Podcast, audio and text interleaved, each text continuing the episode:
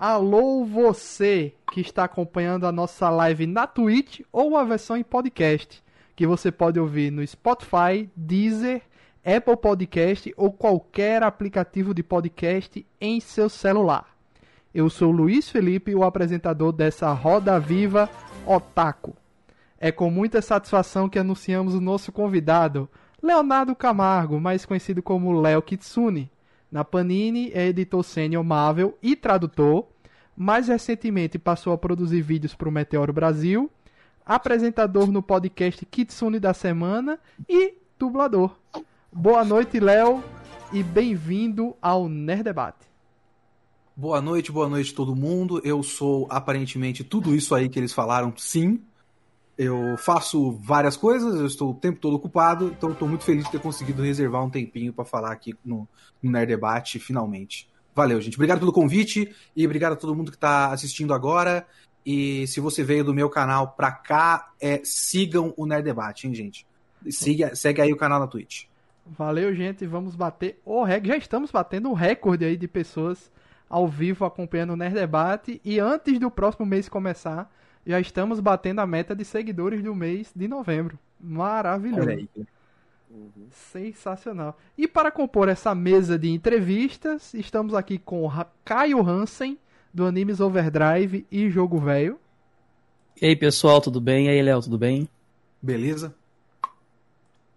Estamos aqui também com Janúcio Neto, do portal HQPB. Boa noite, pessoal. Prazer estar aqui, Léo. Obrigado pelo, pelo, por aceitar o convite. Prazer aqui poder trocar uma ideia contigo. É nós. Felipe Greco. Opa, boa noite. E aí, galera, tudo bem? Léo, prazer aí estar tá falando com você, cara. Oh, boa noite, prazer falar com prazer pelo convite. E não podia faltar ele, Sérgio Peixoto da Anime X. Bem, agora eu tenho certeza que é agora eu tenho certeza que é boa noite, né? Porque geralmente a gente geralmente a gente grava, então eu sempre falo bom dia, boa tarde, boa noite. Hoje eu posso falar só boa noite. Bem-vindos a todos que estão aí conosco nessa live e seja bem-vindo a nossa o nosso humilde podcast aí, Léo. Seja bem-vindo. Olá. Boa noite, seu Sérgio Peixoto. É, Peixoto é uma pessoa que eu ouço, ouço falar desde muito tempo. Todo mundo que eu conheço conhece o Peixoto em algum ponto, só eu não conheço. Agora eu oficialmente conheço o Peixoto. Muito então, prazer, eu tenho isso né? na minha vida também. Não, ó, eu só posso dizer que é o mesmo de você. Todo mundo fala de você para mim, só que eu nunca, nunca conversamos pessoalmente. Olha aí que, que momento histórico. Tá, isso é uma história que eu não sabia que pessoas falavam de mim. Por favor, Sim. parem de falar de mim. Quem tá falando de mim aí, cacete? É, eu, eu, posso começar essa. É, antes, na verdade, antes de começar a nossa entrevista, vamos ouvir aqui uma mensagem do nosso patrocinador e já voltamos aqui com essa entrevista com o Léo Kitsune.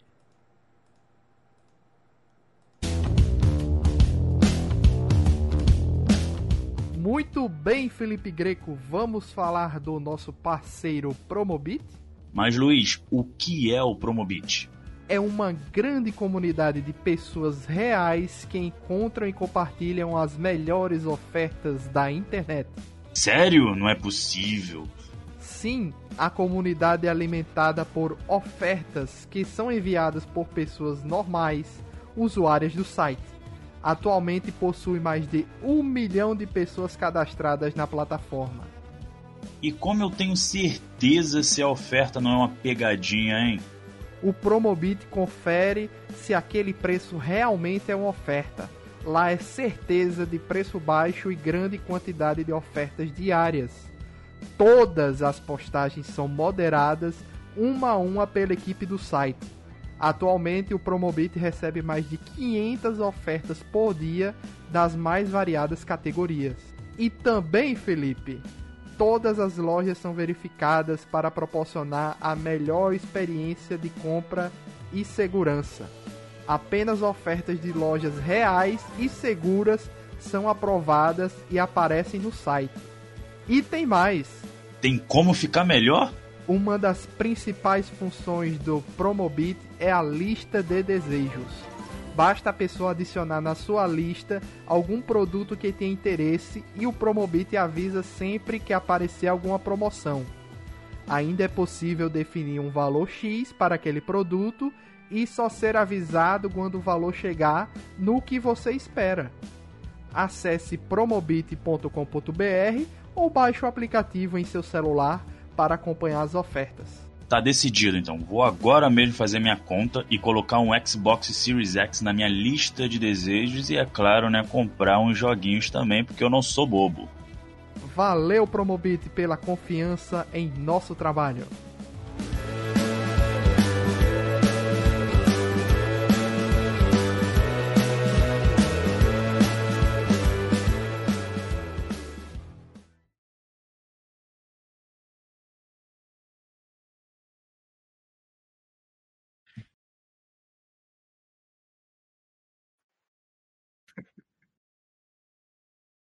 Eita, esqueci de desmutar aqui no, na, no ao vivo, enfim.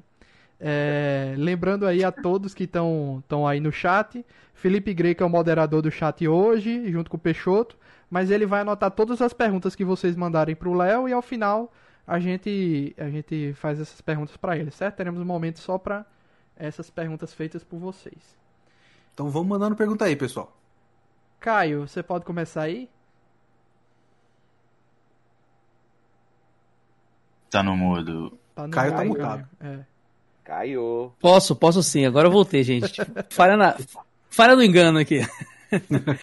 Léo, para começar nossa conversa, eu queria conhecer mais você, teu início, cara. Tanto quanto como quando como você conheceu a animação japonesa, mangás e afins, e como você começou a produzir conteúdo para isso. Como é que foi o início disso? Cara, é, eu, como toda pessoa mais ou menos na faixa dos 30 e alguma coisa, eu sou cria da manchete, porque é o Uhum. mais normal que tem.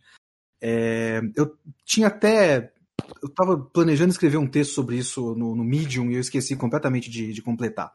Mas as coisas que a gente gosta, os gostos que a gente cria, vão sempre de, de influência, né?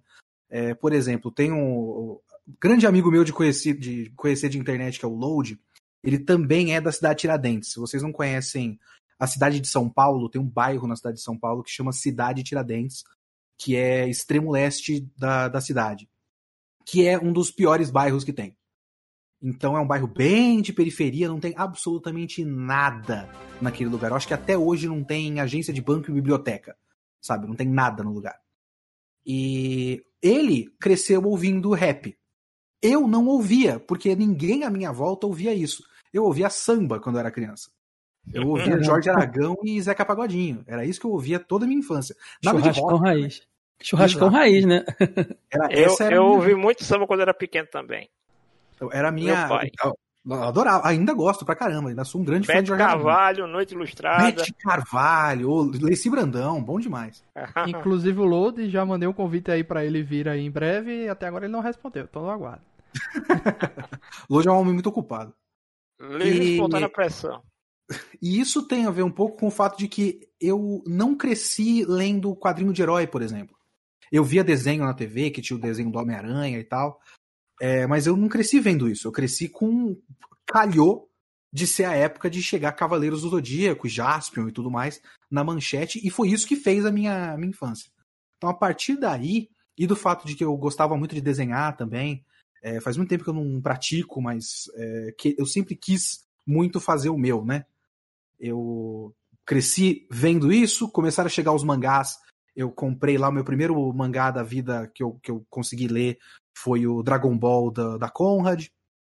E a partir disso eu sempre falei, eu quero fazer coisas para eu fazer o meu mangá. Que depois evoluiu para eu quero trabalhar com isso de alguma forma. Uhum. E desde então eu fui tentando todas as maneiras possíveis que foi que eu poderia trabalhar de alguma forma com, com anime, com desenho, seja desenhando, seja falando sobre, não sei. Aí foi que eu fiz faculdade de letras. Eu pensei em fazer jornalismo, mas aí eu olhei para nota de corte e falei, eu não vou passar, eu sou burro. A letras, a letras da nota de corte é muito mais baixa. Aí eu passei na letras da USP. Então eu fiz é, faculdade de letras, é, mandei currículo para JBC logo que eu entrei na faculdade. Não, não, responderam nessa época, só responderam depois que eu já tinha me formado. Você procurou a pessoa do RH depois lá pra questionar? Oh, não respondeu, não, não sei o que. Sacanagem. Era que eu, eu, o nome da pessoa tava na minha cabeça. Esse tempo Caramba. todo eu passei tipo cinco anos com o nome desse cara na cabeça. Quando eu cheguei lá, eu vi que o cara não trabalhava mais na JBC. Ah, entendi. Senão a hora do almoço ia ser um climão, né? É, falou, lembra que eu mandei currículo? Por que que você não respondeu?" não, não, não deu, não deu para acontecer isso. E aí eu fiz curso de desenho, que foi onde eu conheci, por exemplo, o Urso, que é, começou o canal do VideoQuest comigo. Uhum. Eu fui num evento de anime e eu vi um estúdio de dublagem que tinha um, um stand que tinha promoção para ganhar curso e tudo mais. Eu tentei ser sorteado, não fui sorteado, mas aí eu fui no, no estúdio mesmo assim, e aí eu fiz o curso de dublagem. Então foi uma série de coisas que eu fui fazendo ao longo da, da vida, desde o do meio da adolescência para frente, é, para eu, em algum ponto, trabalhar com isso de alguma maneira. A minha ideia era fazer o meu próprio anime, o meu próprio mangá, qualquer coisa do tipo. Eu fui lentamente percebendo que não é bem assim, Uhum. que não dá simplesmente pra você fazer o seu desenho animado. Mas eu poderia ter continuado a praticar desenho para eu fazer a minha história em quadrinhos, porque isso dá, pessoas fazem isso.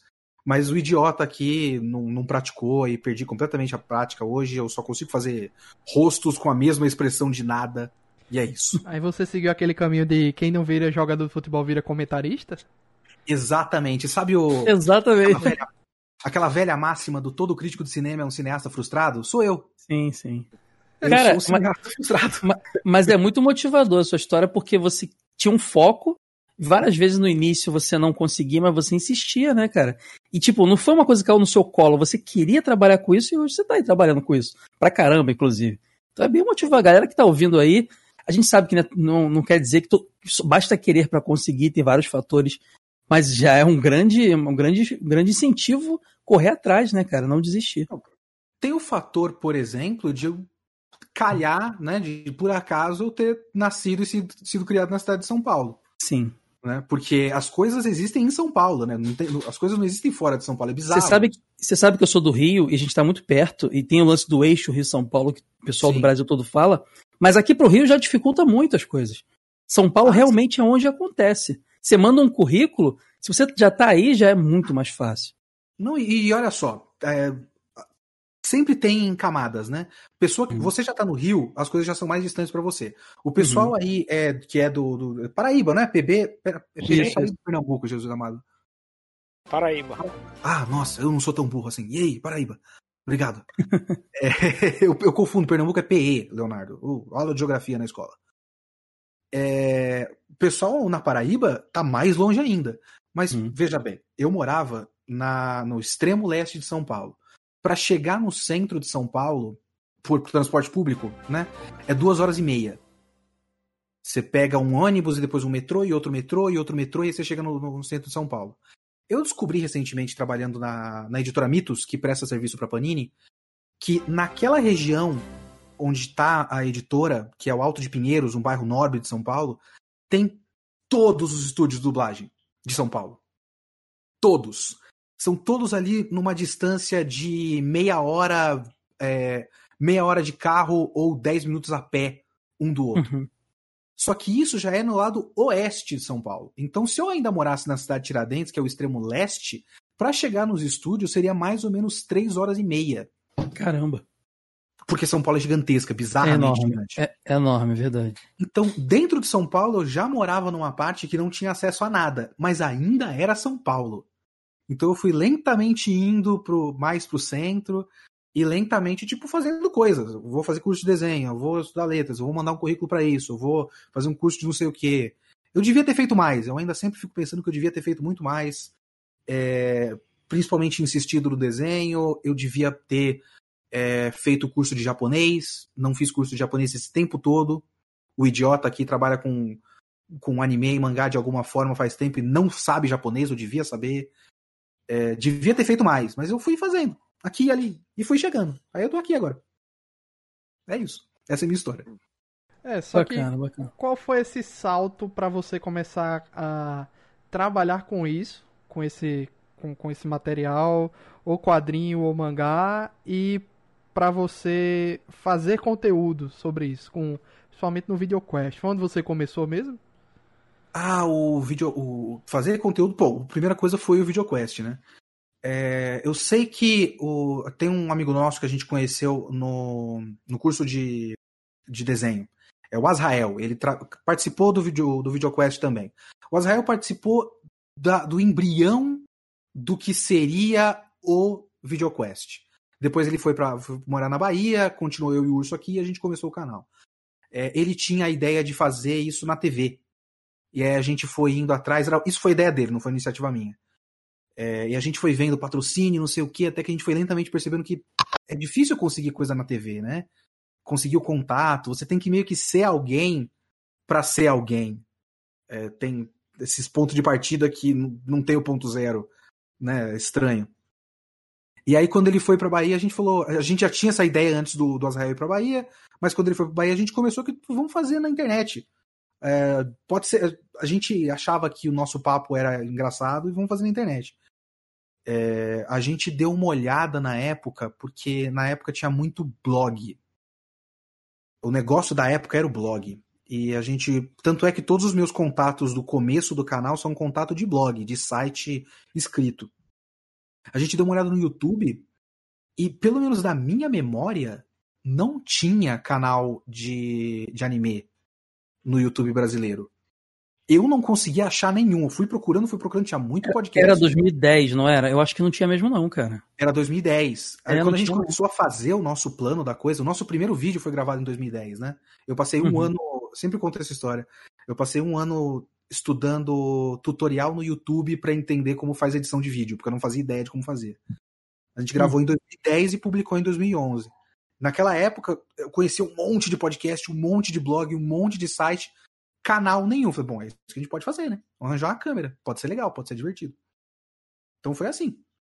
Porque a gente queria fazer, porque a gente achava legal, a gente achava divertido conversar um com o outro, a gente achava que as nossas conversas eram interessantes e que talvez fossem interessantes outras pessoas também verem as nossas conversas. Então, é, passou de uma coisa para outra quase que naturalmente, assim. E aí passou a ser uma coisa muito importante pra, pra gente. A gente pegou é, levando mais ou menos a sério a, o, o, projeto desde então. É, Peixoto, tu tá com a pauta aberta aí? Claro. Então você pode começar aí. Tá. É, é, é que é o seguinte. Ah, viu? e outra coisa, Léo, qualquer pergunta aí que você, assim, não quero responder tal, você pode dizer à vontade que aqui a gente não tem. Não próxima tem problema pergunta. com isso, não. É. Faz aquele famoso próxima pergunta. É, sem problema nenhum. Eu tô me perguntando o que, que pode ser que, que eu vou recusar vocês. Assim. Ah. É, eu não conheço o meu passado sombrio, sabe? Então. Que bom. Léo, primeira co primeira, primeiras coisas antes da minha pergunta, eu tenho só, só uns cumprimentos. Eu quero, eu quero falar que eu sou quase teu vizinho, que eu tô aqui na Vila Formosa, Zona Leste, viu? Ô, oh, rapaz, tô aqui na Vila Matilde. Então, tá vendo? Estamos pertinho aí, né? Segundo, Paulistas e suas vilas. É. Segundo, segundo, eu quero dizer seja bem-vindo ao meu mundo, porque eu também entrei nesse meio mais ou menos como você, na raça, sem saber de nada. Né? Uhum.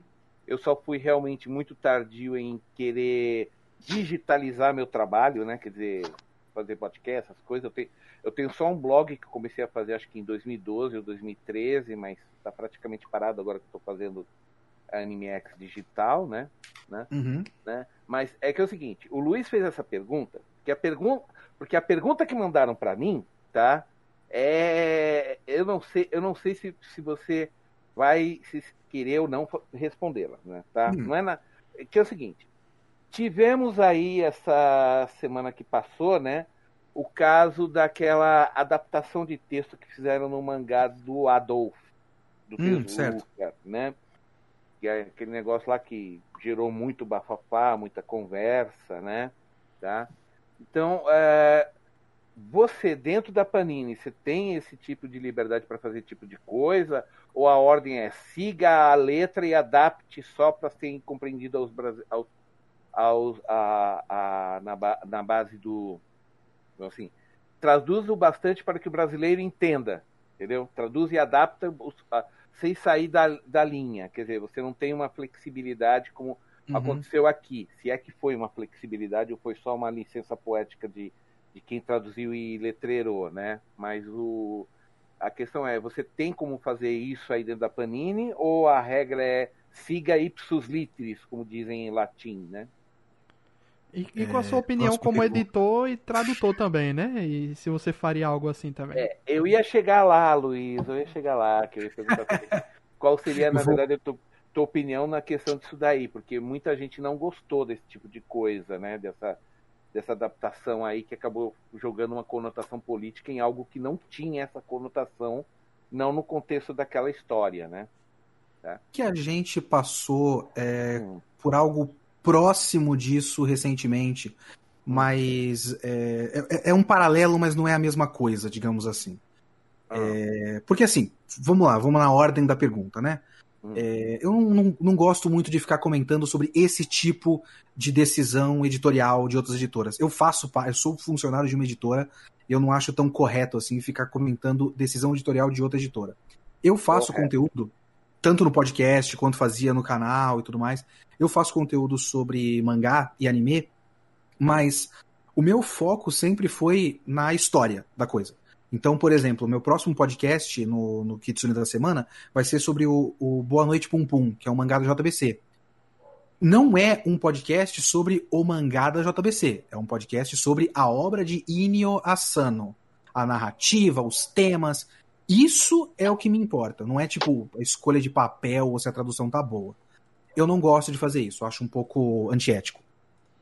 Correto. A, a gente na, na trabalhando para a Panini, porque nós não somos funcionários da Panini, né? A gente é terceirizado. A gente é Uhum. funcionário da Mitos. Uhum. É, trabalhando para a Panini, a gente tem muitas coisas que são ordens diretas do que a gente tem que fazer. Mas isso vai muito mais de formato. Tipo, a gente não tem, por exemplo, liberdade de escolha de capa. Porque a gente tem uma. de ilustração de capa, né? Porque a gente tem que seguir um formato que é decidido na Itália. Então, é, essa revista já saiu, tipo Demolidor Volume 3. Já saiu na Itália, a gente pega o formato dos caras, e, e eu uso exatamente a ilustração de capa que eles escolheram e, e o texto de quarta capa com base no texto que eles usaram lá ou no texto que eles usaram nos Estados Unidos, esse tipo de coisa. Só que isso acaba não indo diretamente para o texto do do do balão, né? Porque não tem não tem exatamente uma supervisão da Panini tão forte com o texto do balão per se. Né? Nisso a gente tem a liberdade. E aí, com essa liberdade, o que a gente usa é bom senso. É, eu não sou um grande fã de referência demais quando atrapalha demais. O que eu ia falar que a gente teve um caso recente parecido foi que eu sou o tradutor do Batman. É, teve recentemente a fase do Tom King, que é muito boa, inclusive, do roteirista do Tom King. Acabou essa fase e na última edição a última coisa que acontece é o Batman e a Mulher Gato, é, a paisana, no caso, né? Bruce Wayne e Selina Kyle, num bar e de fundo, tipo, como uma coisa que vai acontecendo paralela, eles estão vendo um jogo de futebol americano. E aí a última coisa, a última página é a Mulher Gato chegando no bar e dando um sorriso para ele e tudo mais. E tem uma narração de um de um último momento ali do jogo de futebol americano, que tem um milagre, que o cara faz um, uma jogada e dá certo. Então você liga uma coisa com a outra e você tem uma ideia ali de, de esperança de que as coisas podem dar certo e tudo mais. Um desses balões tinha o termo Hail Mary. Eu não sei se algum de vocês acompanha futebol americano. Eu não acompanho. É, Felipe Hail Greco é especialista disso. Isso, é quando, é quando acontece umas jogadas assim realmente inacreditáveis, tá ligado? É joga pro alto e reza, literalmente a tradução aí, né? Ave Então, Maria. Você conheceu o, o caso? Não Batman? conheci não. Então, porque foi justamente isso que a gente colocou no balão. Joga pro alto e reza. Hum, Porque o termo Hail Mary não tem tradução. Não, não existe. A gente não, não tem futebol americano sim, de sim. verdade. A gente É. importa muitos termos. As coisas que a gente não traduz, né? É, e algumas coisas e alguns balões deu pra fazer uma tradução um pouco paralela pra dar uma, uma ideia do que estava acontecendo naquele momento. Só que naquele balão era meio que especificamente. Ah, ele fez um Hail Mary. Aí o que, que você vai colocar nesse balão? Aí a gente colocou o Joga pro Alto e Reza. O Joga pro Alto e Reza é uma referência que eu pedi ajuda pro Matheus, que é um editor meu e que o editor Marvel trabalha comigo. E já sei até onde pegou essa referência. Exato, ele assiste futebol americano. Ele falou, pô, teve um Hail Mary que foi um caso muito foda. E o narrador, que eu esqueci o nome, Everaldo Ah, Marques. Everaldo Marques. É, o narrador, o Everaldo Marques, ele, ele falou isso na hora. Eu até vi o vídeo, uma narração super emocionante e tal.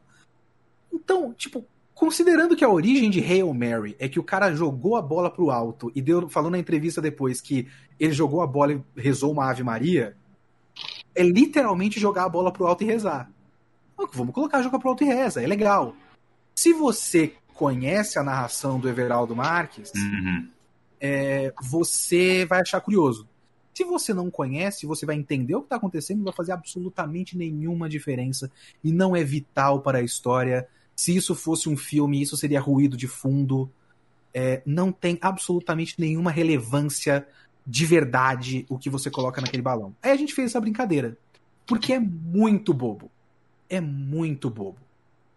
Se é um momento que vai distrair demais na tradução, se é uma referência que é muito imediata e é uma mudança muito. é, como é que eu posso dizer? É um desvio muito grande de sentido. Então, esses são os meus critérios. Se eu ler esse balão aqui, eu vou prestar mais atenção na referência ou na história? Se eu vou prestar mais atenção na referência, talvez não sirva. Então, eu prefiro não usar. Eu não acho que é exatamente errado. É errado se você muda sentido, se você tá realmente desviando pra falar outra coisa, se você muda nome de personagem sem necessidade. Às vezes a gente vê isso. Qual era o. que- talvez o Peixoto conheça a história do porquê isso, mas o nome do Kamen Rider Black foi mu- mudado aqui no Brasil e eu não consigo entender até hoje por quê. É, eu ouvi isso também, que mudaram o nome do protagonista. É, É, no- então. No, no caso do Kamen Rider Black, porque é, eu, você tocou num, num, dos- num ponto fraco meu, tá, Léo? Eu não sou expert em, em Tokusatsu. tokusatsu, tokusatsu em geral, certo? Hum. Né? Então eu não. eu- agora, levando em conta que, por exemplo, em Nausicaa existe Hum. uns- ó, ó, existe, pelo- existe uma personagem lá que você tem que traduzir o nome, porque literalmente o nome dela em português, se você falar como está escrito, é um palavrão, certo? Né? A Hum. princesa lá dos Tolmeikianos, né? Tá? Eu esqueci o nome dela. Qual é o nome dela? Posso, posso falar aí, Luiz? Não vai dar Pode. problema, não? Pode. Né? Deve ser Luiz? muito pesado, né? Tá, é, é, o, o, no- o nome é? dela, literalmente, é Kushana, Ah, é verdade. Kushana! É a verdade. princesa dos Tolmeikianas. Eu, tanto que quando eu fiz algumas matérias, eu, eu citei ela em outros momentos ao longo da minha carreira, eu sempre tentei fazer um quebra-galho, eu chamava de Cherna, né? Que, na verdade, se você for ler o katakana, parece que seria uma adaptação disso, tá? Só Uhum. que quando eu encontrei em Romandi, quer dizer, no nosso alfabeto, o nome dela tava lá, Kushana. É, não tem escapatória.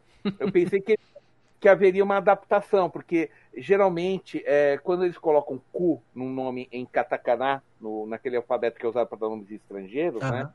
no katakana, o ku geralmente se, é, é usado quando você vai fazer, por exemplo, a abreviação é, é, são camudo no inglês, por exemplo, knight, né?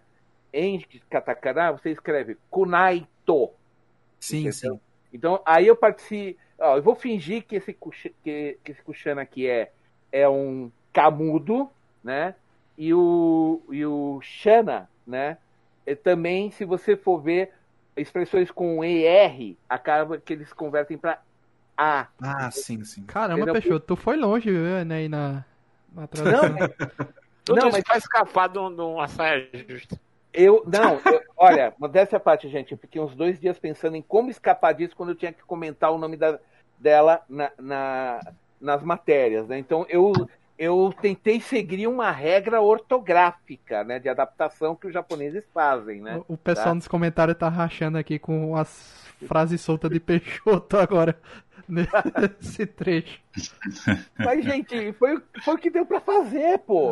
Ah, mas a galera pegou, Peixoto. Agora, agora é isso. Tem vários desses casos aí que são por, por, por medo de, de duplo sentido, né? Que nem teve o Kurapika do, do Hunter x Hunter que ficou Kurapaika aqui, estão falando nos comentários também. Curapai. É o Conde, até Conde do Khan, né, de, de Star Wars também, né? O É. Mas o, o caso do Kamen Rider Black eu acabei de checar aqui, que o nome aqui no Brasil é Isamu Minami e o original é Kotaro Minami. E eu não sei exatamente qual é o problema de Kotaro ou Kotaro para os caras mudarem para Isamu.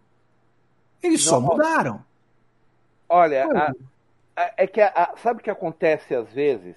É uma daquelas mudanças arbitrárias, místicas, que ninguém nunca consegue responder, Léo. Então, alguém em algum ponto fez isso e aí você vai perguntar para quem? Eu não conheço quem fez. Não fui eu.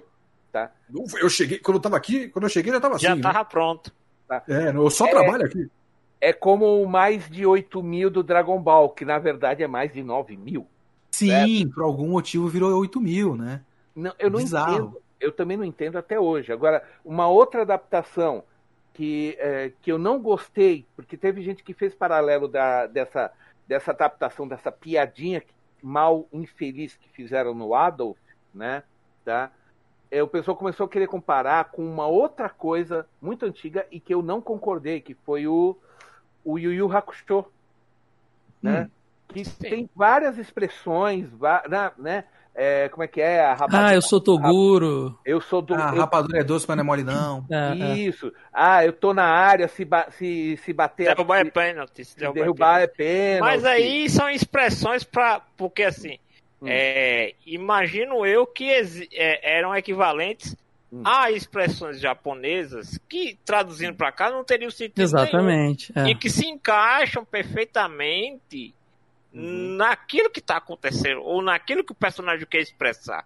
É, Não. esse é o, o best case scenario, né? É o, a gente tem que supor Uhum. que eles fizeram realmente uma adaptação de uma expressão para outra.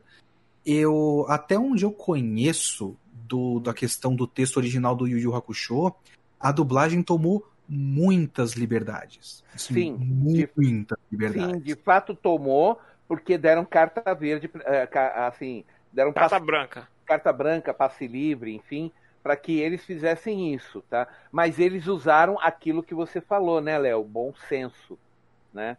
Eles fizeram, fizeram o quê? Na verdade, adaptações atemporais. Uhum. Se é que você me entende. São, coisas- É. são coisas que. Então depende do atemporal, né? É, o Alice maluco não, é, não ficou tanto, né? Ah, eu É. sou, ah, eu Totoguro, né? Que é É, que referência era ao um funk na época. Uhum. é. O um Tengu negócio que veio que aqui eu- também, que né? Que a fala. gente entrevistou o Tengu, ele comentou, teve o Vacilasco da Gama, que ele botou numa, numa tradução lá. Mas isso aí, infelizmente, ainda tá atual, cara. Eu sou vascaíno, infelizmente ainda tá É, atual. o, o Vasco, o Vasco tá fazendo muito esforço pra acabar, mas ele não vai acabar, né? É. É assim, essa vez a é isso. Temos três vascaínos aqui na torcedores, live. vamos ver. tem três. É aquela coisa. É, eu já anuncio o Caio. É. Caralho. Aqui tem mais vascaíno que flamenguista. A gente já Boa. teve aqui uma exclamação de Atena de cariocas, agora uma exclamação de Atena de, de vascaíno, meu Deus. Vascaíno, De gajos. Essa- mas, mas Agora, sobre esse o- assunto, sabe o que eu acho que rola também? É que o caso da- do, do Adolf é que a gente está num momento polarizado. E foram bem nessa, nesse negócio. A chance, quando você faz uma piadinha, a chance da- do pessoal, ah, não gostei, mas também não me incomodou tanto assim, é maior. Entendeu? Agora, quando você vai num tema desse, as chances de dar problemas. E pior que teve problema com quem se sentiu ofendido por sua ideologia, sua escolha política, e teve gente que até concorda com, com, com, a, com, a, com a piada Com a tudo, mas não queria, não queria ver na obra desse jeito, né?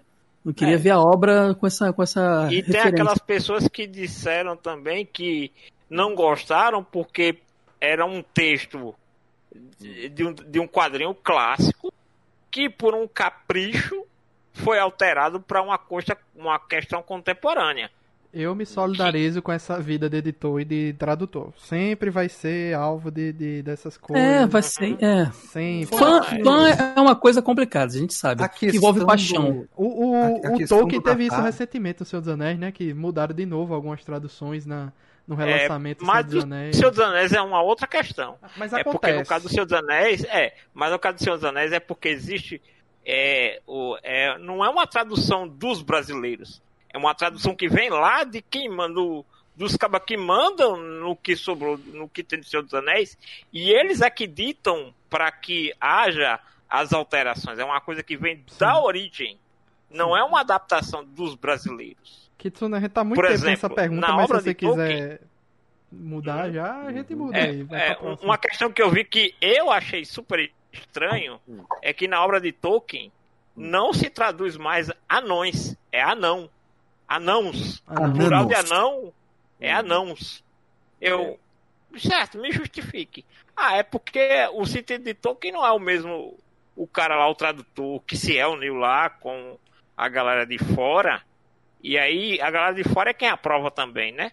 Sim. Então, assim, a- é, são, é uma questão mais, vamos dizer assim, mais institucional, por assim dizer.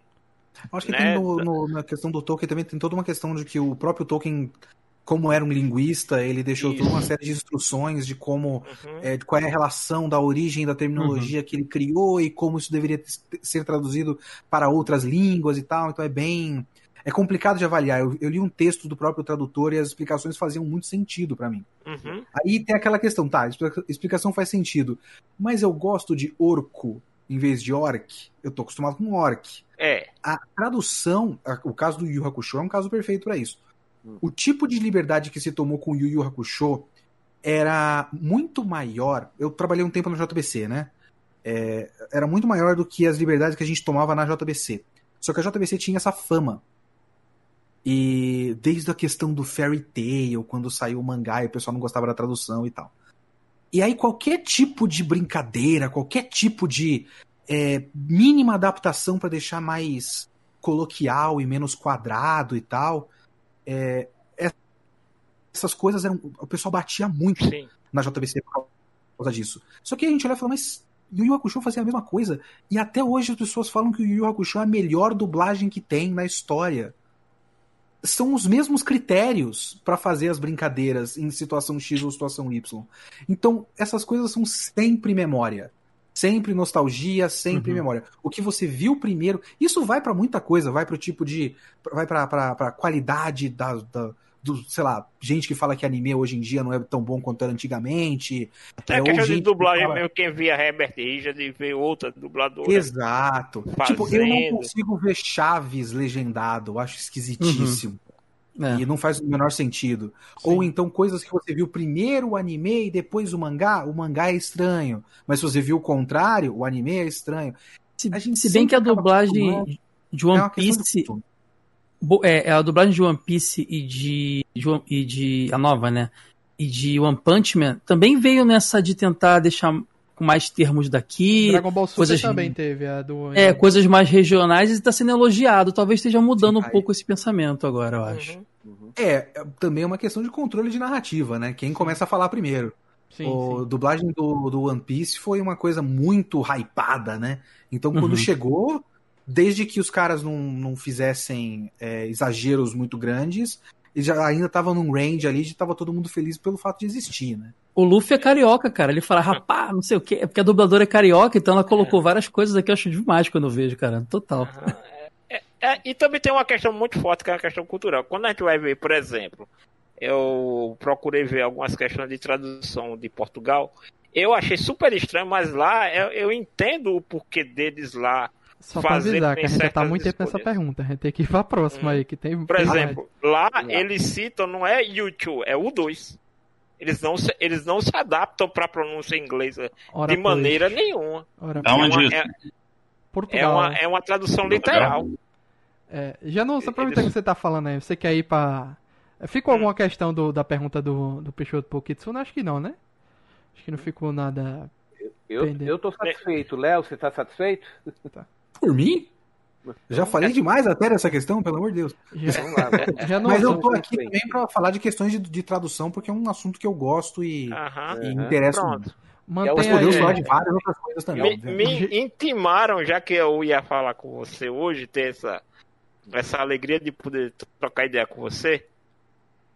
é, me intimaram para fazer uma pergunta que aí entra na mesma, aquela, naquela mesma questão. Você responde se quiser, entra no assunto. é, que vieram me dizer, ah, aproveita que ele trabalha com isso e, e pede para ele dizer alguma coisa em relação à tradução do Conan. Ah, o tal do caso do Conan, claro. É, É, o, ca- o caso do Conan é uma- um caso que eu tenho especificamente instruções para não entrar tanto assim no assunto, certo. Ok? É, Só o que eu posso dizer é que assim como a Panini já explicou, isso é, é, é verdade. E como eu também já falei, a gente tem uma padronização de cima para baixo. Uhum. É, eu não vou conseguir mandar para vocês agora, mas eu posso. Eu poderia mostrar. É, poderia, não sei se eu poderia, na verdade. É, de, de, ter autorização, eu não sei se eu poderia. Mas eu poderia mostrar para vocês a página da edição alemã que tem exatamente o que.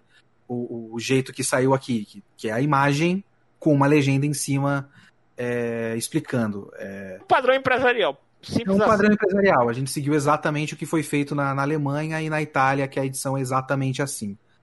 É, para fazer. Muitas das páginas que a gente deixou sem traduzir, é, sei lá, cerca de. No mínimo 26, né? Porque depois de toda a edição, tem a reprodução da página de leitura de, de leitura de e-mails, da página de cartas dos leitores. Sei. Então essas estão no original, então só uma legenda escrito reprodução da página de, de da, da seção de carta dos leitores é, publicado originalmente em Conan the Barbarian 3. É, uhum. então seria a mesma coisa que a gente traduzir a carta do John Smith de 14 anos em 1971 falando gostei muito dessa edição. É, sabe? E isso é 26, mas eu acho que são mais ou menos umas 30 dessas páginas que não foram traduzidas são isso, são cartas de leitores que escreveram naquele momento específico, em 1971. Gostei muito dessa edição, queria que vocês fizessem o Conan lutar com não sei quem. É, hum. Foi só um registro. Era assim a página de, de, cartas. E outras coisas aí a gente teria que entrar muito no específico, é, mas é, já causou muitas dores de cabeça a questão do Conan. Eu sei que é uma questão espinhosa, eu sei.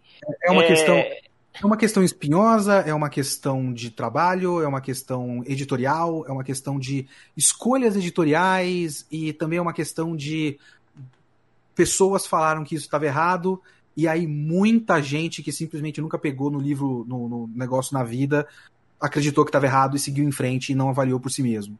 E aí ficou, né? É, e... aquela coisa do confio em quem está reclamando. Se Exato. o editor está reclamando, então eu vou concordar com ele porque que eu acho que, assim, isso é uma opinião pessoal minha. É, hum. o, o consumidor, ele reclamar por um produto é a coisa mais natural, comum e em alguns casos até sagrada do mundo.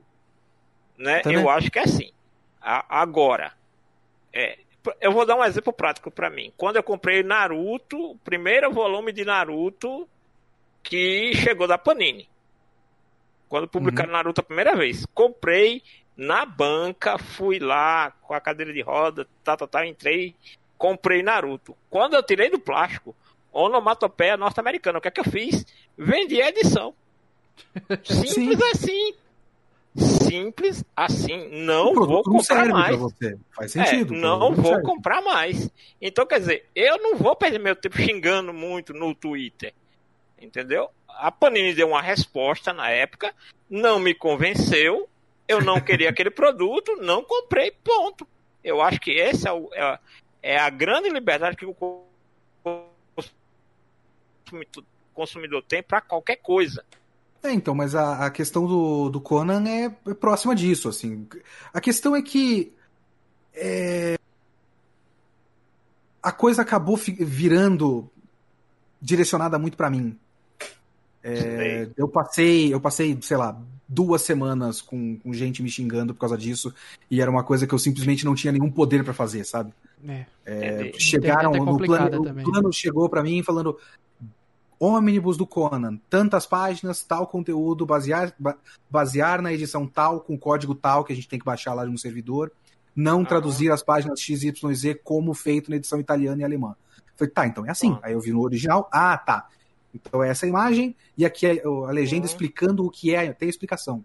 Só para é contextualizar, eu acompanhei muito recentemente essa questão, eu não estava por dentro disso, realmente. Até quando me, eu só fui atrás de saber o, o que estava acontecendo, quando chegaram para mim e disseram, você tem que fazer essa pergunta.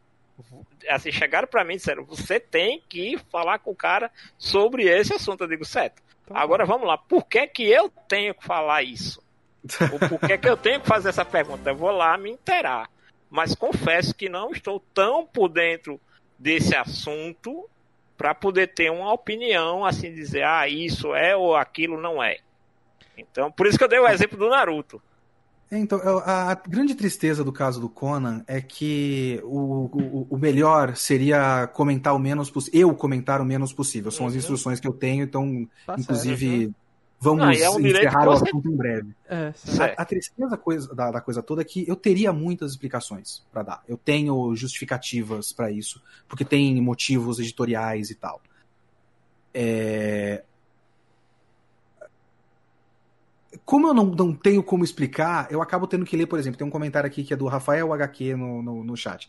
Caso do Conan é uma vergonha, não vou comprar esse Conan. É, é meio triste, porque, tipo, eu nem tenho controle sobre a situação e, e poderia tudo ter sido tão mais simples e criou um drama tão grande para essa coisa e, e acaba me afetando pessoalmente, não só como, como profissão, como, como, sei lá, psicologicamente, sabe? É, é muito difícil lidar com tudo isso, é, é, acaba virando muito ataque pessoal e, e, e é, um, ass- é cansativo, foi muito cansativo, já tinha passado até o assunto, vai passar de novo depois, mas enfim, o, o caso do Conan foi exatamente isso que a, que a Panini explicou. Itália e Alemanha fizeram desse jeito, me deram a instrução, eu segui, eu fiz exatamente o que me mandaram. For Eu sou- funcionário padrão. Eu sou funcionário. O, o negócio ficou o melhor possível é, dentro de tudo que eu recebi da ordem. Eu nem tenho esse negócio ainda, não chegou pra gente. Eu fiz, eu eu, trabalhei com esse negócio por meses. Eu não tenho essa edição. Eu tô só sofrendo as consequências do negócio sem ter o livro que eu queria tanto. Eu, eu, eu passei a gostar de Conan, eu nem conhecia direito. Eu peguei pra, pra editar, porque agora eu sou editor sênior, então eu decido quem faz o quê, né? Aham. É, eu peguei pra editar porque era a maior coisa que tem. Então eu falei, cara, se der algum problema, inclusive foi exatamente isso que aconteceu. Se der algum problema, quem tem que aguentar o problema sou eu. Porque eu não vou Entendi. deixar 780 páginas no colo de outro editor que não é o editor sênior, que não tem as minhas responsabilidades. Então Aham. deixa eu fazer. Você assumiu a responsabilidade de fazer é. e pronto. E aí, no caso, realmente deu problema. E aí, realmente, quem sofreu as consequências fui eu. Então, todo o meu plano deu certo. Eu realmente sofri as consequências. Acontece. do- do- Assim, do- aquela famosa história, né? cuidado com o que você pede, né? É, exato. É, Aham. mas assim, no processo eu acabei gostando de Conan. É um, é um gibi Mas muito quando legal. é muito bom. Eu não Eu vou dar direito. do- dois nomes pra você depois, quando você tiver mais mais tranquilo em relação aí ao personagem e tudo isso. Dois nomes pra você, John Buscema e Alfredo Alcala. Ah, é o assim, John Buscema já, já no, no volume que a gente fez, as Ah. duas últimas histórias já são do Buscema, né? É, Porque mas o é o John volume todo, Buscema. é Uhum. o volume todo da, da fase Barry Windsor Smith. Aham. Mas quando o Barry Smith é, para, ainda tem que terminar o arco de histórias, que ainda tem mais duas edições, então eles colocaram essas duas últimas que já são do John Buscema. Uhum. E eu acabei me acostumando com a Barry Windsor Smith e eu não gosto por enquanto do John Buscema. Eu tenho certeza que no próximo volume, caso ele exista, eu vou gostar muito do John Buscema. E John Mas- Buscema com Alfredo Alcala é uma outra coisa. Uhum. Ah, então, É, é não- literalmente não- outra coisa em matéria de arte. O- Uhum. o, o Rafael HQ3, ele disse, não estou te culpando, Kitsune, sei que não foi decisão sua. Pedindo desculpa aí. Então, ele até fala que eu entendi que porque a Panini fez e tal, mas eu continuo achando uma merda. Isso é perfeitamente justo, inclusive. Você não precisa gostar da, da decisão editorial da, da editora. É, não é. A gente não, te não obriga ninguém a isso, inclusive. É, mas no, no fim das contas, por mais que as pessoas não me culpem pelo negócio, a, a, a narrativa do problema todo acabou sendo concentrada em mim e ainda me afeta. Sabe? Eu como é ainda eu já difícil. passei- Eu já passei por isso, Léo, assim, na pele mesmo. Tem algumas coisas que, que a gente assume pra gente mesmo e acabou. É, e- mas eu Mas posso eu dizer assim, esse bloco mais polêmico é só esse inicial. O próximo vai ficar mais, mais light. As Já questões- começou pesado, né, É, cara? o, o Luiz tentando justificar aí é ótimo, né? Tipo, Não, Calma, é, cara. é porque eu percebi aqui que a segunda pergunta de Caio, que eu acho que você devia fazer logo, Caio, essa segunda pergunta. É, É, eu tenho duas nesse caso editor aí, tradutor, que eu acho que vou juntar as duas, então. Vai lá. Que aí começa respondendo uma coisa mais levezinha, depois vem a, a, a polêmica. Tá. como falaram aqui no começo da live, é tipo roda viva isso, né? É. Pois é, é. Exatamente, Léo. Só falta o desenhista aqui Exatamente. fazendo a caricatura só pra tua, me foder, brigadão, hein? Mas, mas, só Léo, falta o desenhista pra fazer tua caricatura aqui, comentando essas coisas. Podia ter, hein? Podia Pessoas ter, é no, verdade. no, no chat, quem for desenhista. aí. Chama Paulo Moreira pra fazer isso. É, é. Mas, mas Léo, só, só, só lhe dando um, um pequeno consolo, tá? Me solidarizo totalmente com a tua situação, porque eu já passei por isso também, como editor. Não Uhum. só como editor, com várias matérias que eu já escrevi, né? Sobre anime e mangá. Peixoto, Você foi você que é que disse é? que Evangelho não era lá essas coisas? Ô, louco! Você Ih, não né? olha aí. Não, não, não. Aí não. esse Luiz aí é complicado, né? Eu lembro Não que tem um print aí de um anim- Animax aí dos anos 90 aí. Não. Olha o que você tá Dizer fazendo. tudo bem, publicar que é o problema, né? Não, acho É, que, arruma- acho que Peixoto treta. tinha dito que não ia fazer tanto sucesso. Foi isso, Peixoto? Ah, tá. Não, não, não me lembro disso matéria. Tem, tem esse print Aí- na, na- no grupo da Animax no Facebook aí. Eu sei Sabe o que que eu me Ô lembro? Luiz, agora? Aquele- falou, aquele tem que meme do- provar, hein? Quem é o polêmico aqui sou eu, Luiz. Não o Peixoto, Ei. não. Eu me lembrei agora, sabe quê? Daquele mesmo que tem a velhinha mostrando pro gato. Isso aqui que você escreveu é o quê? Foi uma pergunta e na outra é a mulher mostrando tipo um, um caderno pro gato, né? O pessoal diz, isso aqui que você falou. Ó, eu só, só quero dizer que qualquer questionamento quanto à qualidade do Evangelho, eu saio desta live agora. Mas brincadeira, continua. Estou aguardando o quarto move com ansiedade tanto quanto você, acredite. É nóis. Isso aí. Mas não, o que eu. O, o- eu digo isso porque eu passei muito por isso na época que eu, que eu disse umas verdades sobre cavaleiros, sabe? Né? Que, Sim. que eu disse a questão, ó, gente, é o seguinte, não é a melhor coisa que o Japão tem. Herege! Queimem na fogueira! Né? Recebi cartas com xingamento, cartas com baratas mortas por causa disso, sério, sério, tá?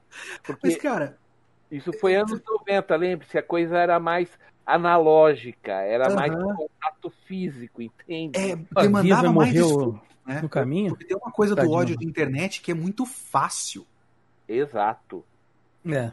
Mas É, tem. é, mas isso é mas- uma coisa que você tá falando que eu acho muito curioso, se você me permite te cortar rapidamente. Claro, claro. É, que você tá falando que você recebeu cartas de ódio e tudo mais porque você falou que não gosta do, do Cavaleiros do Zodíaco. Não, não, vamos- corrigir isso. Só, só um instantinho, Que não era tão bom quanto as pessoas diziam na coisa- época. Eu, não, É. eu nunca disse que eu não gostava de Cavaleiros. O que eu dizia era o seguinte: a série não é tudo isso. E eu fazia muitos trocadilhos, tipo Seiya e Cia enlatada, por causa que era uma Ah, sei, sei. Não, Peixoto, a verdade é que você ficou com raivinha, que você já assistia Gundam, Hum, entende? já assistia o Gundam, e falava assim, por que, que o Gundam não ganha esse respeito todo?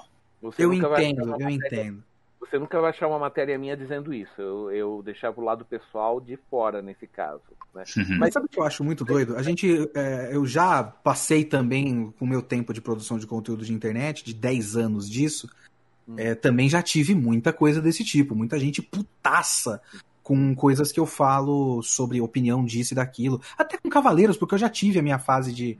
é, já fiz o meu videoquest de Cavaleiros na época também, e eu tava falando só mal de Cavaleiros nessa época. Hum. É, hoje eu já dei a volta na minha relação do Cavaleiros, eu não tenho toda essa, essa birrinha, não. Hoje eu gosto bastante até. Apesar de, de- de dizer que é um lixo, mas eu gosto. Atualmente que tá É. saindo as coisas mais chatas de Cavaleiro, você tá gostando. Não, não gosto das coisas da atuais, pelo amor de Deus. O Cavaleiro Ah, da tá. Netflix é horroroso. É verdade. É, mas a Sempre questão achou é é que, o tipo, que presta hoje em dia. Mas você queria me perguntar algo, Léo? Desculpa. Não, o que eu ia dizer é que eu entendo mais a pessoa que fica com raiva de uma coisa que é tipo o caso do Conan, porque ele não gostou de uma decisão e ele gastou 250 reais nesse livro. Uhum. Agora, ficar puto porque eu falei que eu não gosto do anime que você gosta, pra mim já é um nível de falta do que fazer muito grande. Vai, Verdade. vai levar uma, uma trouxa de roupa suja. Engraçado, Léo. Eu, é. eu, quando eu lhe conheci, eu vi você comentando, acho que foi com load no Twitter, dizendo assim. Alguém tinha comentado, 50% das pessoas não gostam do Léo e os outros 50% gostam. Eu tô do lado do que gosta, eu nunca vi nada que te descreditasse assim. É, o pessoal te acha chato porque você dá a sua opinião das coisas? Assim, ah, eu não gosto Tem, disso, tem, o pessoal te acha chato. Tem bastante. É que aí eu teria que começar a falar de mim no- na terceira pessoa. Sabe? Quando você fala muito como se eu fosse alguma coisa eu tenho que comentar de fora. Sim, tipo o Pelé e estranho, o mas- Edson. O Edson fala do Pelé. É isso. eu- Mas tentando fazer uma avaliação aqui, tem, tem duas coisas, né?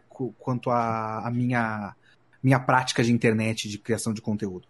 Tem um lado que é o, o lado de eu. Vamos dizer assim. Muitas das coisas do- do- dos grandes criadores de conteúdo que tem é, por aí de anime e mangá é, tem um, um jeitão. Assim, boa parte do tempo meio em cima do muro, digamos. Que é tipo. Eu tava falando isso no vídeo que eu fiz com o Matheus All.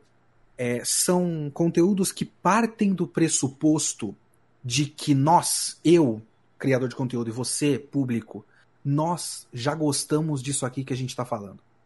Então, tipo, ah, eu vou falar de Dragon Ball, que era o exemplo que eu dei lá no É o vídeo. boa Vou pracismo. falar de Dragon Ball. Isso. Tipo, eu tô falando como um fã de Dragon Ball e você também é um fã de Dragon Ball. Então vamos falar de Dragon Ball como fãs que somos. E as pessoas gostam muito disso porque rola uma identificação. E tipo, porra, esse cara também. Sei lá, você admira alguém da internet. E você acha o cara super legal, super simpático, super boa gente e tal. E esse cara também gosta de Dragon Ball, que nem você. Então isso cria uma identificação e é fácil fazer um conteúdo assim. E é gostoso pra quem assiste, porque não tem muito desafio. é, então você só vê e você fica feliz porque É um eco, né? pessoa- É um eco. Você fica feliz porque outra pessoa é que nem você. E é legal achar pessoas que nem você, porque afinal é, a gente acha na nossa bolha que anime e mangá é a coisa mais comum do mundo, mas ainda é super nicho. Então, se você tá na sua escola, você, é uma pessoa, de, um moleque de 12 anos de idade, e à sua volta você tem que escolher, e, é, esconder que gosta de anime e mangá. É, porque talvez as pessoas te zoem, porque é coisa de idiota e tal. E aí você conhece alguém que você admira, que também gosta daquela coisa que você gosta. Que legal! É bom isso. Só que aí pensa nessa, nesse mindset. Você tem 12 anos de idade, você gosta de Dragon Ball. Você é empolgado com Dragon Ball. Aí você tá vendo pessoas que gostam de Dragon Ball. Você procura lá, você vê o vídeo do cara falando Dragon Ball. Como Dragon Ball é legal. Adorei esse vídeo. Vê outro vídeo. Como Dragon Ball é legal. Adorei esse vídeo. Aí você vê outro vídeo que é o cara falando: É, Dragon Ball tem uma narrativa meio fraca, os personagens não são desenvolvidos, a animação desse episódio não tá bem feita, e eu acho que esse arco não serviu pra nada. Então. Esse, por que, que esse filho da puta tá falando? Sabe? Por que, que esse cara. Por que, que ele vai estragar a minha graça da coisa?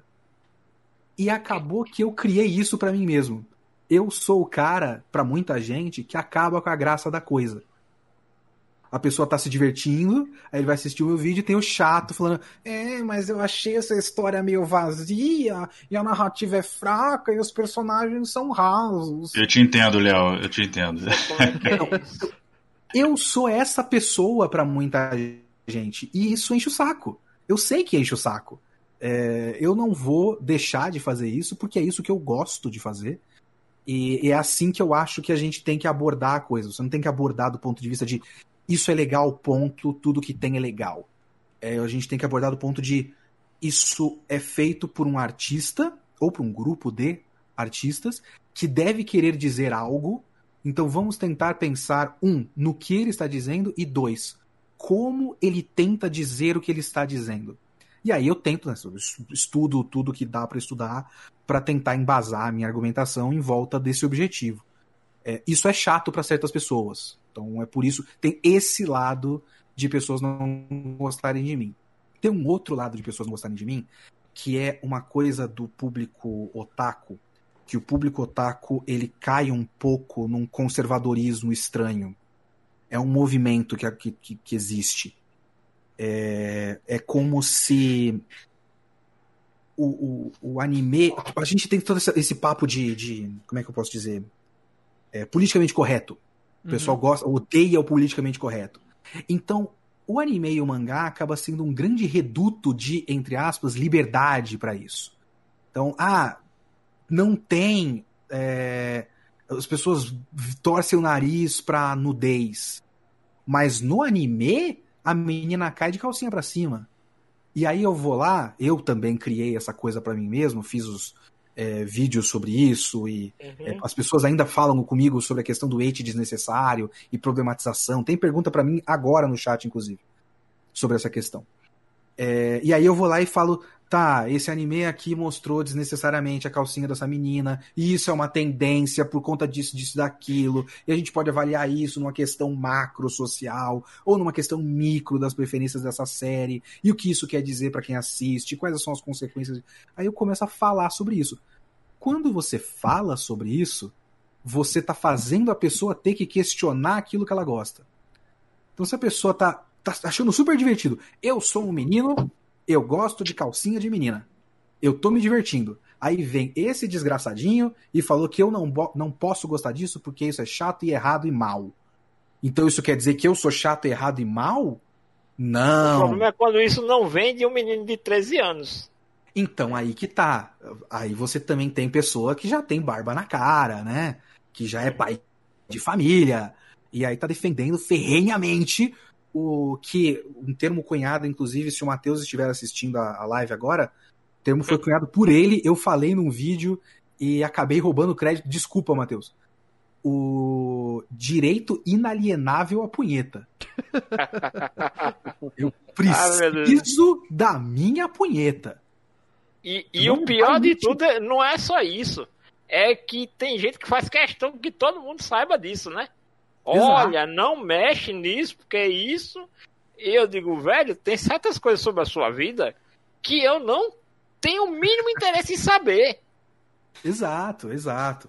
E, e aí você vai para outras questões na, na, no, no mundo do anime e mangá, que são questões muito específicas, de o quanto toda essa hipersexualização é feito em histórias que são basicamente feitas de personagens adolescentes.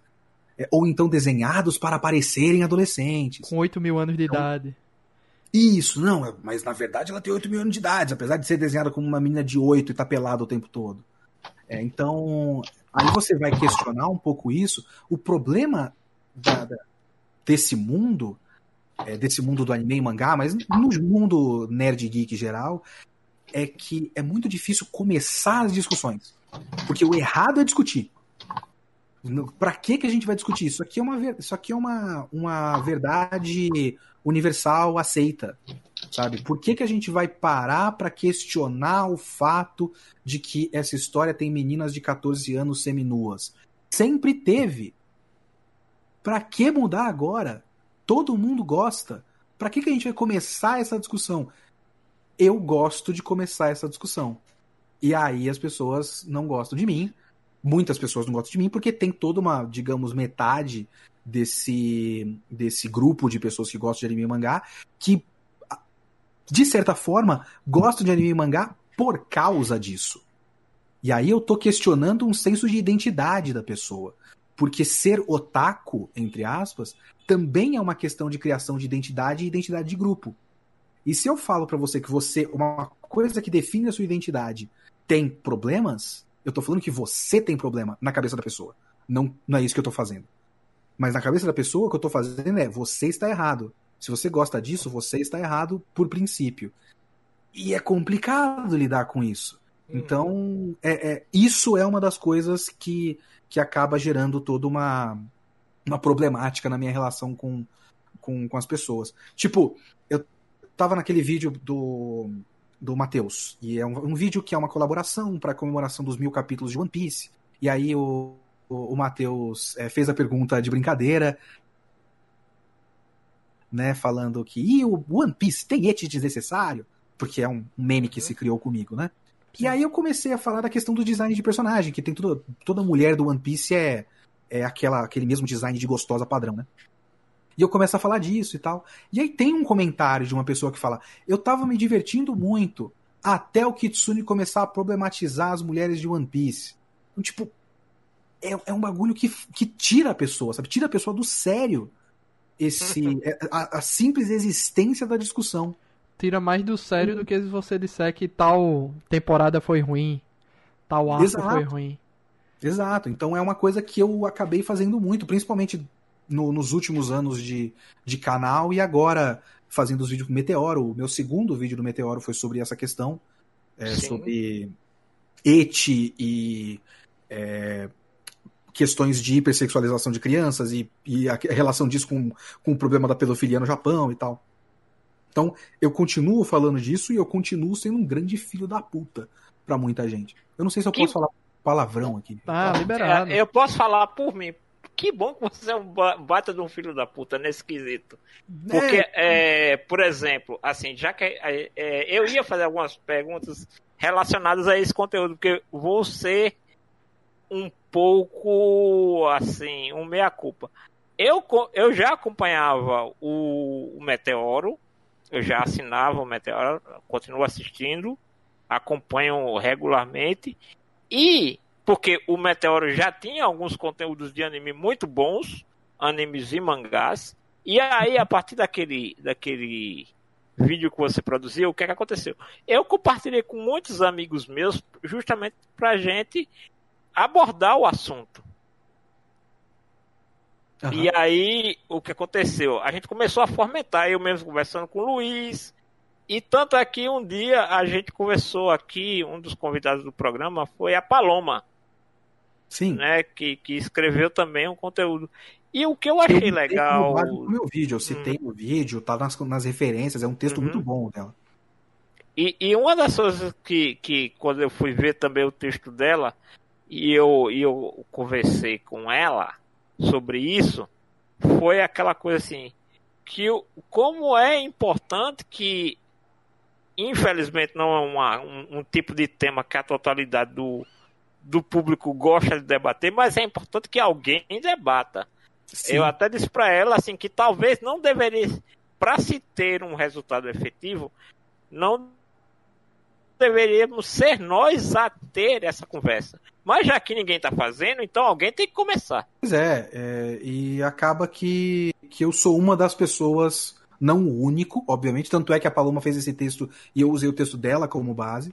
Eu sou uma das pessoas que faz isso. E tem todo um grupo de pessoas que são. Eu tenho muitos amigos entre esse grupo de pessoas que faz esse tipo de coisa.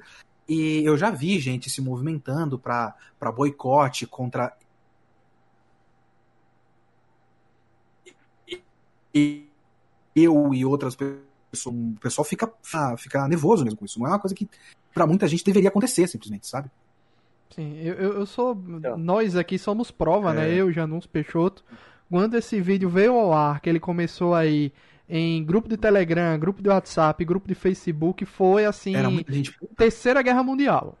Era nesse nível assim, Caralho. a situação. Posts Que foram bloqueados no Facebook. Ó, já que vocês passaram do limite, vamos fechar isso aqui que não dá mais. No Telegram, proibição de não poder mais comentar sobre o assunto, porque gerou muita. Muita Caramba. tá? Então, quer dizer, eu comecei discussão, mas aí eu realmente comecei discussões, pessoas discutindo umas com as outras. Por minha causa. Que, que bom. Que bom, Parabéns exatamente. Exatamente. Léo, Léo, é o O seguinte, Peixoto. para- parabéns por, sua- por sua coragem e iniciativa, tá? Valeu. tá? E eu, é, eu sei que o Chavão é, é velho, mas você vai entender completamente o contexto. Seja bem-vindo ao meu mundo. tá certo. Entendo. Porque eu passei por essas também várias vezes, né? E eu tive, eu tive realmente que enfrentar o, o- esse- esses problemas todos aí também, mais com cavaleiros, mas eventualmente com uma coisa aqui, ali, colar, né? Tá? Mas eu, eu também quero aproveitar a brecha aí, porque eu vou ter que me despedir, Léo. Infelizmente eu não vou poder ficar até o final, tá? Eu tenho compromissos aqui me cobrando, Certo. me, Tá certo. me Ah. mordendo aqui. A gata tá miando aqui do lado, querendo ração no prato também. Daqui a pouco vai acontecer comigo também. Então, É, mas valeu pela conversa. Que bom que eu virtualmente conheci você, Peixoto. Sim. Finalmente a gente conversou e eu, e eu já deixo aí. Se em algum momento você precisar da precisar ou achar que a gente pode fazer alguma coisa junto lá no teu, na- no, no teu canal, estou à disposição, tá? É nóis. Você, o meu WhatsApp aí, o, o Luiz pode te passar depois, tá? passo sim. tá? Mas aí vamos conversando aí off topic aí depois aí para trocar umas ideias, porque tem muito futuro aí pra gente trocar. Porque eu também sou desses, viu, Léo? Também tem muita gente que não gosta de mim porque eu falei muitas verdades. né? Eu- é o que eu costumo falar, porque note, eu também estou em São Paulo, e em São Paulo você sabe que é onde estão todas as editoras, né? Uhum. tá? Mas raramente eu estou sendo convocado para algum serviço, talvez justamente pelo fato de eu ter falado demais. também, entendeu? De certas coisas, mas assim, não atacando ninguém especificamente, mas uh, como você falou, gera incômodo você tocar no, nos ídolos das pessoas, sabe? Né? Uhum. né? Eu, como falei, tive isso daí, meu Deus, baratas mortas. Quatro páginas de xingamento numa carta, acredite. Caralho. Não, Parabéns para quem tem tempo, né? Não, o um detalhe, o texto fazia sentido. Normalmente de dois, Sim. três palavras por linha. E o texto fazia sentido. foi pensado, foi pensado. Pode deixar, Peixoto. Já estão pedindo aqui nos comentários para o Kitsune participar hum. de uma live no seu canal, né? E Anime X tá aí, Peixoto vai, vai sair aí agora. Mas Anime X tá aí, procurem a única revista digital informativa de anime e mangá no Brasil. catarse.me barra AnimeX. Underline AnimeX. Obrigado, Léo. Obrigado, Luiz. Obrigado, Léo. E, ó, e claro, como eu disse, assim como eu me ofereci, eu também lhe convido, se você tiver uma chance e um tempo, a gente combina e fazemos uma live lá no meu canal, é toda segunda-feira à noite, tá? Uhum. Seria bem legal. Eu tive Eduardo Miranda essa semana, foi um sucesso, o pessoal adorou. Nós conversamos sobre as loucuras da época da manchete da Animax, né? Uhum. Tá? Mas contigo, depois a gente pode combinar aí um dia, fazer uma live contigo aí no canal também. E eu retribuo a gentileza fazendo uma com, contigo também. Aí é só sentar e conversar, né? Tá certo? bom. Eu vou mandar seu Falou. contato para ele, pode deixar. Valeu, Peixoto. Valeu, Peixoto. Muito obrigado. Boa Abraço noite. a todos. Valeu, Peixoto. Tchau, tchau. Caio, você tinha aí a pergunta dupla para fazer, pode mandar agora. Tá, vamos lá. É, pra, é, fechar essa, essa fase Léo, editor, tradutor aqui. É. é. eu, queria, eu queria entender se teve muita diferença, Léo, para você, porque você trabalhou na JBC com mangás e hoje edita é, é editor sênior da Marvel, né, na Panini. Sim. Teve muita diferença na relação com os dois públicos? É, eles são muito diferentes, assim, você já falou um pouco da história do Conan e tudo mais. E a outra pergunta, para você pode responder junto, eu sempre quis fazer essa pergunta para alguém dentro da área de editorial para entender. E você também é um consumidor de mangás, então deve ser mais fácil ainda para você explicar, talvez, se você souber e se quiser falar sobre isso. Porque já tem um tempo que no quadrinhos em geral, alguma, algumas edições assim de coleções, elas se tornam raras muito rápido, elas esgotam muito rápido. E às vezes edições até que não são isso tudo, é uma edição comum, não tem uma grande luta, uma grande cena.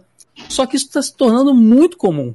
Tem mangá que sai e no primeiro mês ele está esgotado, sendo vendido por 10 vezes o valor dele no Mercado Livre. E ficam vários buracos e ninguém sabe explicar o que está acontecendo. As editoras também não sabem explicar muito bem o que está acontecendo. E você, como consumidor e como alguém que trabalha com, com, dentro da área, você consegue explicar esse fenômeno? Explicar a diferença de público e esse fenômeno aí também? Cara, diferença de público eu não saberia exatamente dizer, porque é o seguinte: quando eu estava na JBC, eu fazia de tudo. Meu cargo era qualquer coisa. então eu fazia revisão de, da, do, de texto no mangá, auxiliava o pessoal do marketing, fazia. É, ficava em stand no evento.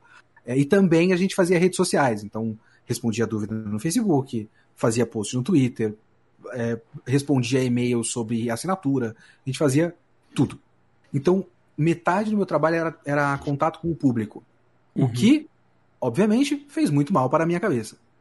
Porque eu entendo, eu entendo. o público é muito complicado. O público, né, uhum. tem as suas próprias. tem as suas reclamações, não gostam disso, não gostam daquilo. E tem toda uma questão de. Tem um, tem um caso que eu sempre conto o exemplo, que é um caso emblemático para a relação da, da pessoa com, com a editora. Porque Vamos lá, fazer um. Eu preciso fazer preâmbulos para as coisas que eu. A minha namorada me odeia quando começa com isso, porque eu faço muitas explicações antes de eu entrar no assunto. Desculpa, Ana, se você estiver ouvindo. a gente a culpa é nossa. A culpa é minha. A gente tem uma relação inversa com, com a arte aqui. Porque a gente não tá na fonte da coisa, né? A gente recebe depois. Só que agora a gente tem a internet. Então, o cara que quer o que o mangá seja publicado aqui no Brasil, é... ele já leu. Ele já leu Pirata, ele já uhum. viu de repente. É, então ele já é fã. Então ele não está exatamente comprando o, a história em quadrinhos, ele não está comprando a história. Ele está comprando o objeto. Uhum. O, o, que ele. O físico. O físico. Ele quer o físico. Então ele quer uma. Por isso que tem um foco muito grande em, em papel, em lombada. Em Por isso que quadrinho e mangá, mangá principalmente, tá virando esse lance de luxo, né?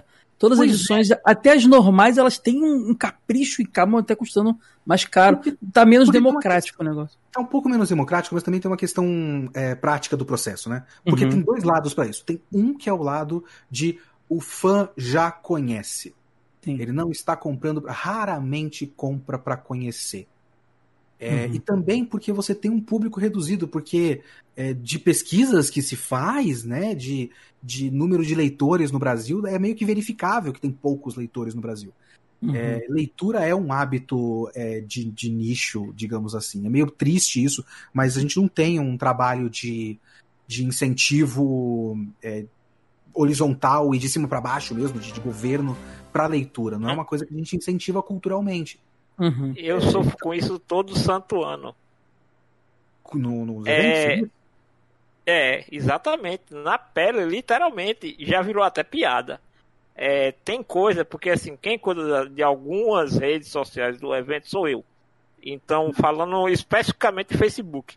Luiz conhece esse meu dilema, porque eu faço as artes com alguns anúncios eu faço de um jeito, porque eu fiz um curso que hoje não existe mais. Tipografia. É uma coisa sim. que todo mundo pensa que é topografia. Eu digo, não, é tipografia. Sim, sim, é de antes do designer. Hoje, ser designer é modinha. Né? Como a gente costuma dizer. Então, eu faço anúncios, artes, para cego enxergar. Que o meu professor dizia, é, o primeiro o, a primeira função de um anúncio é comunicar. Então, se a pessoa não conseguir ler, então algum, o, o, o erro é seu, não é da pessoa. Aí eu coloco evento gratuito, final de semana, dia tal e dia tal. A pessoa responde embaixo, pergunta qual o preço do ingresso. Sim, sim. Aí eu tenho um troço. Aham. Uhum. Então, é, se a gente não tem como demonstrado por esses casos, a gente não tem muitos leitores, é difícil você fazer a aposta. É difícil você colocar uma coisa no mercado, gastar um dinheiro de licença, de tradução, de revisão, de equipe, de impressão, de distribuição, de hum. marketing do Caralho 4. É difícil você colocar isso para uma coisa que você não tenha um mínimo de garantia de retorno. Então você vai investir em séries que já são conhecidas que tem algum tipo de, de sucesso na internet. Então, tipo, é, até coisas que são sucesso de fansub, faz sentido você investir para você publicar a versão mangá da coisa, porque já tem conhecimento geral, sabe? Tipo, como foi o caso do Another, que era um, um, Eu acho que não tinha, ou não era tão popularizado na época, pelo menos, é, site de streaming. Eu acho que devia ter no Crunchyroll, mas o Crunchyroll era muito pequeno no Brasil ainda. Era mais um sucesso de fansub. Uhum. E, e, o mangá foi publicado porque era um sucesso de fansub, era um sucesso meio que orgânico dos fãs, que deu muito certo, foi reimpresso milhares de vezes. É uma aposta que, você, que, que dá para fazer. A consequência disso é, se você vai colocar no mercado apenas coisas que, que são garantia de retorno, você vai publicar a versão física de algo que as pessoas já gostam. O que significa para as pessoas que muitas vezes, como a pessoa já é fã disso antes, já, por exemplo, é um grande conhecedor é, é, dos personagens, da terminologia, daquele mundo, etc, etc. É, o fã se vê como dono da, da obra. E a editora é o monstro. A editora é o, o o cara que sequestrou a coisa que eu gosto e tá fazendo o que quer. Eu sei o que é o certo para aquele mangá. De escolha de terminologia, de escolha de nome pro mangá na capa, que geralmente é deixa o japonês, porque eu já tô acostumado com o japonês. Eu uhum. sei o que é o correto. Se a editora fizer alguma coisa diferente, eles são o, a entidade do mal que sequestrou a coisa que eu gosto. E a editora, no geral, a não ser que a narrativa da, da coisa tenha muito sido é, é, mudada com o tempo, né? Mas a editora, no geral, já começa errada pro, pro fã. Já começa como vilã. Então tem um caso que eu sempre conto, que é o caso do Steins Gate. É, a, a JBC publicou o mangá do Steins Gate. Steins Gate tem aquele personagem que é o personagem principal, que é o, Uhum. o- Ah, meu Deus, eu esqueci o nome dele. Gente, como que o nome do Okabe. Sim. Isso. O Okabe. O Okabe ele tem uma coisa que a piada dele é que ele tenta falar inglês e ele fala de um jeito zoado. Porque ele vive no mundo da lua dele na cabeça dele. Sim. O pessoal já conhece essa dubla, essa, esse problema. Só que o pessoal não conhece japonês, né? Quem assiste anime não conhece japonês. No geral. Uhum. No anime, isso fica muito claro porque o ator de voz é muito bom. É, E ele faz um sotaque em inglês muito engraçado, muito errado e muito engra- engraçado. Só que uma parte da piada se perde, que é o fato de ele meio que. é, Ó, o, o Wallbagger colocou aqui, ó, Mad Scientist. Essa é a piada que se perde. Porque ele não tá falando só Mad Scientist. Porque ele fala Mad Scientist! E ele não sabe falar inglês direito. Só que ele não tá falando só Mad Scientist. Ele tá falando que ele é um cientista Mad Scientist. Mad Scientist. Ele usa a palavra em japonês e a palavra em inglês repetida, porque ele acha que Mad Scientist é um termo independente de cientista. Porque ele não sabe falar inglês, ele não identifica a palavra E, essa, scientist. e essa é a piada do negócio. Essa é a piada. E a gente colocou isso no mangá. Cientista Mad Scientist. Fica assim o texto, fica repetido mesmo. Uhum. Cientista Mad Scientist. E o pessoal começou a reclamar. Ah, JBC, faz essas bosta com mangá, traduz errado, inventa, porque a JBC já era o vilã no, no processo, né? Uhum. De, de questão de adaptação e tudo mais. E aí eu peguei, nessa época que eu estava, assim, é, vestindo a camisa da empresa e me envolvendo e também tendo que trabalhar com mídias sociais, eu tirei uma foto do negócio, circulei, falei, ó, isso aqui é o kanji de cientista. Isso aqui é o katakana de Mado Scientisto. Ele fala as coisas duas vezes e essa é a piada e nós reproduzimos a piada. É assim que é a piada. Aí a resposta pra mim foi: Olha lá o Kitsune querendo passar pano pra JBC de novo. Cara, aí, trabalhar já com fã é difícil mesmo, cara. Vocês Pois têm que ganhar é. um troféu. já criou a verdade de que foi uma invenção. Uhum. Isso não é muito diferente do, de, de, de um público que é fã de algo que é cuidado por uma empresa. Sabe? Mesmo que a empresa. Eu lembro, eu tinha uma amiga que era muito fã de Harry Potter. E muito antes das polêmicas da J.K. Rowling, ela já dizia que a pior parte de Harry Potter é a J.K. Rowling. E Harry Potter é um ótimo livro, mas a J.K. Rowling é uma, uma péssima é, escritora como se as coisas pudessem ser separadas. Ou Uhum. pessoas que falam que é, Cavaleiros do Zodíaco só é bom quando não tá na mão do Kurumada. Nossa, isso, isso eu sou muito. Isso é muito comum. Porque a pessoa já tomou para si aquilo e a Uhum. entidade, a, a, a, a instituição que cuida daquela coisa que ele ama está errada porque já não é mais da instituição, é dele. Então eu passei muito tempo é, lidando com rede social da editora. Quando eu passei para trabalhar na Mitos, terceirizado para a Panini, essas coisas são separadas. Tipo, como a gente é terceirizado, a gente faz só o editorial. Tem alguém do marketing que eu acho que eles contratam uma agência. As coisas são bem separadas, o que é ótimo. Ótimo. Tava tudo bem até pouco tempo atrás, no caso do Conan, inclusive.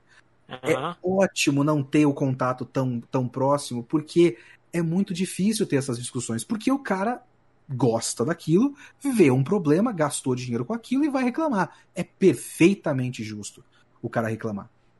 O que eu sei de semelhanças entre os públicos é que o público, todo, os, os dois públicos vivem de hype.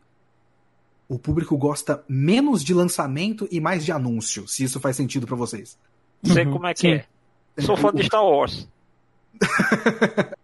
Então, tipo, se sair a porra da revista, é um passo que já foi já. Porque a felicidade é saber que foi anunciada uma revista e ficar na expectativa pro próximo. Então a gente fazia post de alguma coisa e todos os comentários é, ô, vocês podiam lançar o mangá X também. Eu, Caralho, a gente tá fazendo lance do, o post do lançamento do mangá Y. Fala do mangá Y, em vez de pedir o mangá X. E isso é igual pro público de I- quadrinhos. Isso rola com produção de conteúdo. A gente lança um podcast, aí o cara, em vez de. Ah, mas quando vocês vão fazer tal coisa? Aqui é o comentário sobre o episódio de hoje, gente. O pessoal vem cobrar é o coisa. Ele quer mais e cada vez mais e o anúncio É. demais. Isso é Pois comum de, de tudo, né? Agora, essa foi... Ah, tá. E de, de, vamos dizer assim, eu acho que tem uma pequena inversão da lógica, mas eu acho que é por uma questão de idade Sim. de uma questão geracional, que é a criação do público de herói de quadrinho, su- super-herói Marvel DC, é uma geração mais antiga, porque essas coisas já tinham com frequência desde os anos 70. Uhum. O anime vem de pouco tempo, desde 94 pra cá. São de gerações completamente diferentes. Eu sinto que, no geral, você tem o público leitor de quadrinho de herói acha que só o que é velho é bom, e o público de anime acha que só o que é novo é bom. Não simplesmente se recusa a assistir um Gundam, um Yamato, não Sim. vai atrás. Você convencer os caras a. Eu tenho a um amigo que é o oposto. Ele só quer ver coisa velha. Critica aquele traço meio anos 70, que é tão bonito, né, cara? Eles criticam o ritmo de antigamente também. Então, Eu Tem gente que critica, a desses. prim- critica a primeira versão de Digimon. Então, é que assim, a é. gente, a gente tem que sempre lembrar que são bolhas, né? Eu Sim. conheço muita gente que gosta de muita coisa velha, mas é, o cara do Crunchyroll, o Yuri, o Sim. representante Sim. maior Uhum. do Crunchyroll no Brasil, ele fez um post no Medium que é muito interessante, que é uma... Ele fez um levantamento dos sites de... O site pirata, né? Os, os Anitube da vida. Eu acho que naquela época já não tinha o Anitube, mas tinha outros sites. E ele fez uma verificação de tudo que tem é, no acervo dos caras, porque, né, os caras não pagam licença, então eles colocam tudo que é possível. Uhum. É, não dá pra fazer essa medida, por exemplo, no Crunchyroll. O Crunchyroll paga licença, não dá pra pegar um monte de coisa se você não tem garantia. Que nem o que eu falei do mangá, né? Não Sim. tem como você pagar a licença do Yamato velho, do Ashita no Joe, é, se você. se ninguém vai assistir. Então os caras pegam o que garante. É, inclusive nessas plataformas, a Crunchyroll que a gente tem aqui, eu percebo Netflix, tem pouca coisa antiga mesmo, e agora eu tô entendendo por quê. Não tem quase nada. Porque você É, precisa pois é. você tem que pagar por isso. E se ninguém assistir, pra que, que você pagou? Sim. Agora, quando É. você vai pra esses sites que tem tudo, você tem um grande acervo de coisas atuais e um grande acervo de coisa antiga. Inclusive coisa tipo é, Dragon Ball dublado, Yu Yu dublado, Cavaleiros dublado. Só que você, nos sites que dá pra verificar a visualização, vários deles deixam as views como se fosse YouTube, é, dá pra medir que a maior parte, assim, 80% das visualizações tá concentrado em anime de 2010 pra frente Que doideira, né, bicho? o pessoal não vê. Está disponível, não é uma questão de acesso, não é uma questão de o Crunchyroll não tem Yu Yu pra eu ver. Está disponível, as pessoas só não assistem. Porque a geração de agora, de anime, gosta é, da coisa de hoje.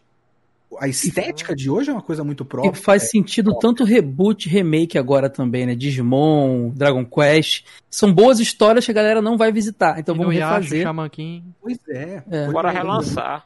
Você Ou que ela- lançar uma continuação que vai forçar a galera a querer saber como a história começou, como é o caso de Inuyasha, Sim. né? Que agora é, são os filhos dos Exato. protagonistas da série É o clássica. Toon do, do anime. É o famoso Você soft tem- reboot, né? Você dá uma renovada e pra. com a história nova ali e tal. Porque você tem essa propriedade intelectual na sua mão. Isso é um dinheiro que você está gastando. Bom, Uhum, tem que fazer alguma coisa com isso. Vamos dar uma repaginada pro público novo. Exatamente. É, vai Faz ter sentido. agora até do Tokyo Babylon, que, que Sim. anunciaram um anime novo, e tá com uma estética muito atual.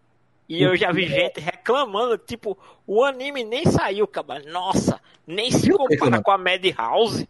Os Porque o novo é feito no computador, não é feito à mão. Eu digo, Então- sommelier de película agora. Cara, eu estou reclamando. Eu reclamei, eu sou um desses. Porque Aham. o Tokyo Fala agora, Janus. Fala aí agora. Cara dele. Não, é, eu, digo, eu disse, Mas é porque o estúdio, é, é- o estúdio a galera fala mal mesmo, né? Desse estúdio. Ah, o, o Go Hands parece que é um estúdio bem ruim, mas eu acho que eu nunca vi na- nada do Go Hands. Mas pra mim é uma questão de design mesmo, foi, foi modernizado. Aham, É, sim. deixou de ser o design Clamp pra ser um design quase Sword Art Online, sabe? Isso é um pecado, pra mim, pra mim isso é um pecado. porque é, se o áudio ficar ruim é porque a gata tá pedindo carinho e eu tenho que abaixar. Sua gata é famosa no Instagram, que eu já vi. As duas, eu tenho duas. E tem uma que, que fica aqui do lado, olha pra mim e faz. Aí fala, tá bom, carinho. Deixa Qual eu... é a que ajuda na revisão? É essa daí? É? Não, essa não. A que ajuda na revisão é a Ive, que, que gosta muito do teclado do meu notebook. Gosta muito. A Luna não. A Luna gosta de comer mesmo. A minha gatinha gordinha. Uhum. Mas assim, é, é, é, é como o Caio falou, essa questão de que tem a, os acabam modernizando pra tentar pegar essa geração nova. E, e sim, confesso, tem uma, um, faz falta o, o material da Clamp, que eu acho a última coisa que saiu com cara de Clamp foi o Cold Geass, né, que era a character design delas. Que era do próprio Clamp. É, de uma, É. Outra, de uma outra designer dentro do Clamp, que é mais Sim. próximo daquele design do Tsubasa. Sim. Mas é, é o Clamp. Amo demais. Mas a, a gente, a gente tem um hiato muito grande de obras do Clamp depois de Tsubasa. E olha que o Tsubasa já faz muito tempo que É saiu. verdade. Eu não tinha parado de pensar nem- nisso. Eu nem sei o que, que tá saindo do Clamp hoje. Eu não sei Eu se acho que não tem, algo. não tem nada saindo do Clamp hoje. Assim, tem Não- obras não em tem essa- hiato, né? Não tem essa coisa, é. Ah, o Clear Ah, é, Card é. tá saindo, é Clear verdade. Também é. tá indo então pros remakes e reboots aí, ó. Pois Sim. é, pois é. Mas essa é a diferença que eu acho, assim. Uhum. Isso entendi. influencia também nas escolhas da editora, né? Uhum. Porque é difícil você publicar mangá clássico. Por exemplo, a New Pop publica Tezuka. E, e são, é, são apostas muito grandes que nem sempre dão certo. E eu acho louvável que a New Pop publique Tezuka, porque assim, é difícil vender Tezuka. Por mais que o cara seja o maior mangaká da história. Pensa nisso, pensa nisso. Uhum. Com, com- É quase como se fosse um material didático Não, é, né, que ela tá publicando. com o público é, dos comics, se você coloca o nome Stan Lee gigante no Jack Kirby, escreve assim é, clássicos é, secretos do Jack Kirby, histórias que a gente nunca tinha conseguido publicar, finalmente vamos conseguir publicar. Caralho, explode. Porque tu Sim. evidencia. Ah, aquela série Lenda, Lendas da DC, da, que eu, que eu tô Exato. colecionando aqui, é um exemplo disso, né? Sim. Eu tenho tudo, cara. Eu tô comprando liguinha, tô comprando quarto mundo. Ah, realmente, fã fã de quadrinho respeita. A É. gente tem linhas inteiras, assim, de, de publicação do, do Marvel e DC que são exclusivamente pra coisa clássica, porque vai ter comprador, porque os caras compram. E É. também porque aí também tem uma, uma certa uma diferença também na- nas próprias histórias, né? É, por conta até desse público, o que pode ser uma armadilha, e muita gente fala que é uma coisa ruim, é o Jerry Conway outro dia estava falando que, que é uma bobagem que devia acabar as histórias de heróis são muito reverentes a elas mesmas. Então, sempre tem alguma referência a algum momento do passado, algum resgate de um personagem que não aparece mais. Sim. As coisas são muito cíclicas. E, e, você, e também tem um trabalho de marketing muito pesado, um trabalho de marca mesmo. Então, o, o, o que os japoneses são muito descentralizados e não fazem questão nenhuma de exportar tanto assim. Estão começando agora. Mas eles não fazem tanta questão de exportar, porque o mercado deles já é mais do que suficiente. Sim. Considerando que o Kimetsu no Yaiba vendeu 45 milhões. Eu, tava- eu fiz um vídeo sobre, sobre isso pro Meteoro e vai sair em breve. É, eu tava fazendo as contas. Kimetsu no Yaiba, no primeiro semestre de 2020, me- vendeu 45 milhões de unidades. É, no ano passado, no Brasil, o mercado editorial inteiro, inteiro, de venda direta para o mercado, desconsiderando as vendas para o governo, né? Venda direta para o consumidor foi 209 milhões de unidades. Uhum. Então, o Kimetsu no Yaiba é 20% do nosso mercado. O filme bateu o recorde de maior estreia do Japão Bateu agora. recorde, bateu E, recorde. e- e uma ilha que não é Não. do tamanho da Paraíba. Pois é, porque o hábito de leitura é um hábito que existe. Uhum. E não é uma questão, é, ah, nós somos inferiores. É uma coisa que a gente tem que criar. Se criar, Sim. vai existir. Não foi criado, a gente não é inferior. Mas a questão é, O- é, os caras não estão exportando a marca pra fora. Marvel e DC estão eternamente exportando a marca deles pra fora. Uhum. Então você vai na CIA, e você compra uma camiseta com um desenho clássico com a cara do Capitão América do jeito velho, Uhum. desenhado pelo. Uma capa antiga, né? pelo Uma capa de revista antiga, capa né? de revista velha. Então, você tem um trabalho o tempo todo de, de olha como nós temos uma história. É. Agora, Até porque o pro- mercado americano ele foca muito em vender pra fora, né? Mais do que vender internamente. Exato. Então, você. É, é bizarro você ter que convencer o fã de anime e mangá a ver, ler, comprar uma história do cara que inventou o mangá. Do, do porra do Tezuka, o homem que inventou a forma do mangá. Que inventou tudo que você, você gosta. Eu- o, o Otaku vai olhar e falar. Ah, Eu já vi produtor de tudo." conteúdo xingando o Tezuka. Sim, Dizendo, é ah, porque o feio. cara é- o- é feio, o cara é antigo. Ah, tudo bem que ele é importante, mas o material dele é ruim, não se sustentava no mercado de hoje.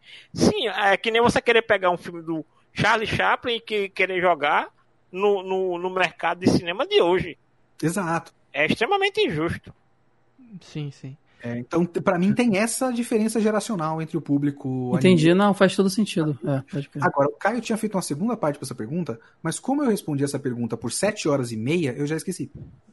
Era sobre essa, esse fenômeno que está acontecendo cada vez mais de edições que somem das lojas do nada e, e- e não sei se a tiragem de alguns números são menores, mas está cada vez mais comum e colecionar. tá- eu, eu admito, eu tô desanimando de colecionar mangá por causa disso. Posso Eu dar um gastei uma grana para completar meu vagabonde. Eu fui no Mercado Livre e comprei uma edição que faltava, completar o. o, o- é, porque tá, tá em hiato, né? Tá completar. Por, o 10 vezes o valor da edição, sabe? Pra não ficar com buraco ali, porque foram três anos colecionando, dois Eu anos Vou lhe dar um colecionando. exemplo recente. Eu, o único que eu tô colecionando atualmente é Dragon Ball Super.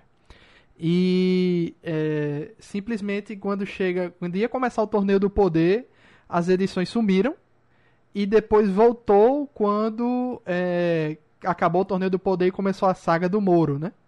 Que, Uhum. que é uma saga que não foi a- a- colocada como anime. Essas edições do Torneio do Poder, se eu não me engano, é 7, 8, 9. São três edições ali. Eu não achei em canto nenhum. Quando voltaram, o pessoal tava colocando o preço lá em cima. Eu pulei. Fui logo pra saga do Moro, eu já comprei. Pois é, às vezes são edições edições. que não tem uma grande luta que justifique eu quero comprar só essa. Não sei se a impressão daquela é menor daquela.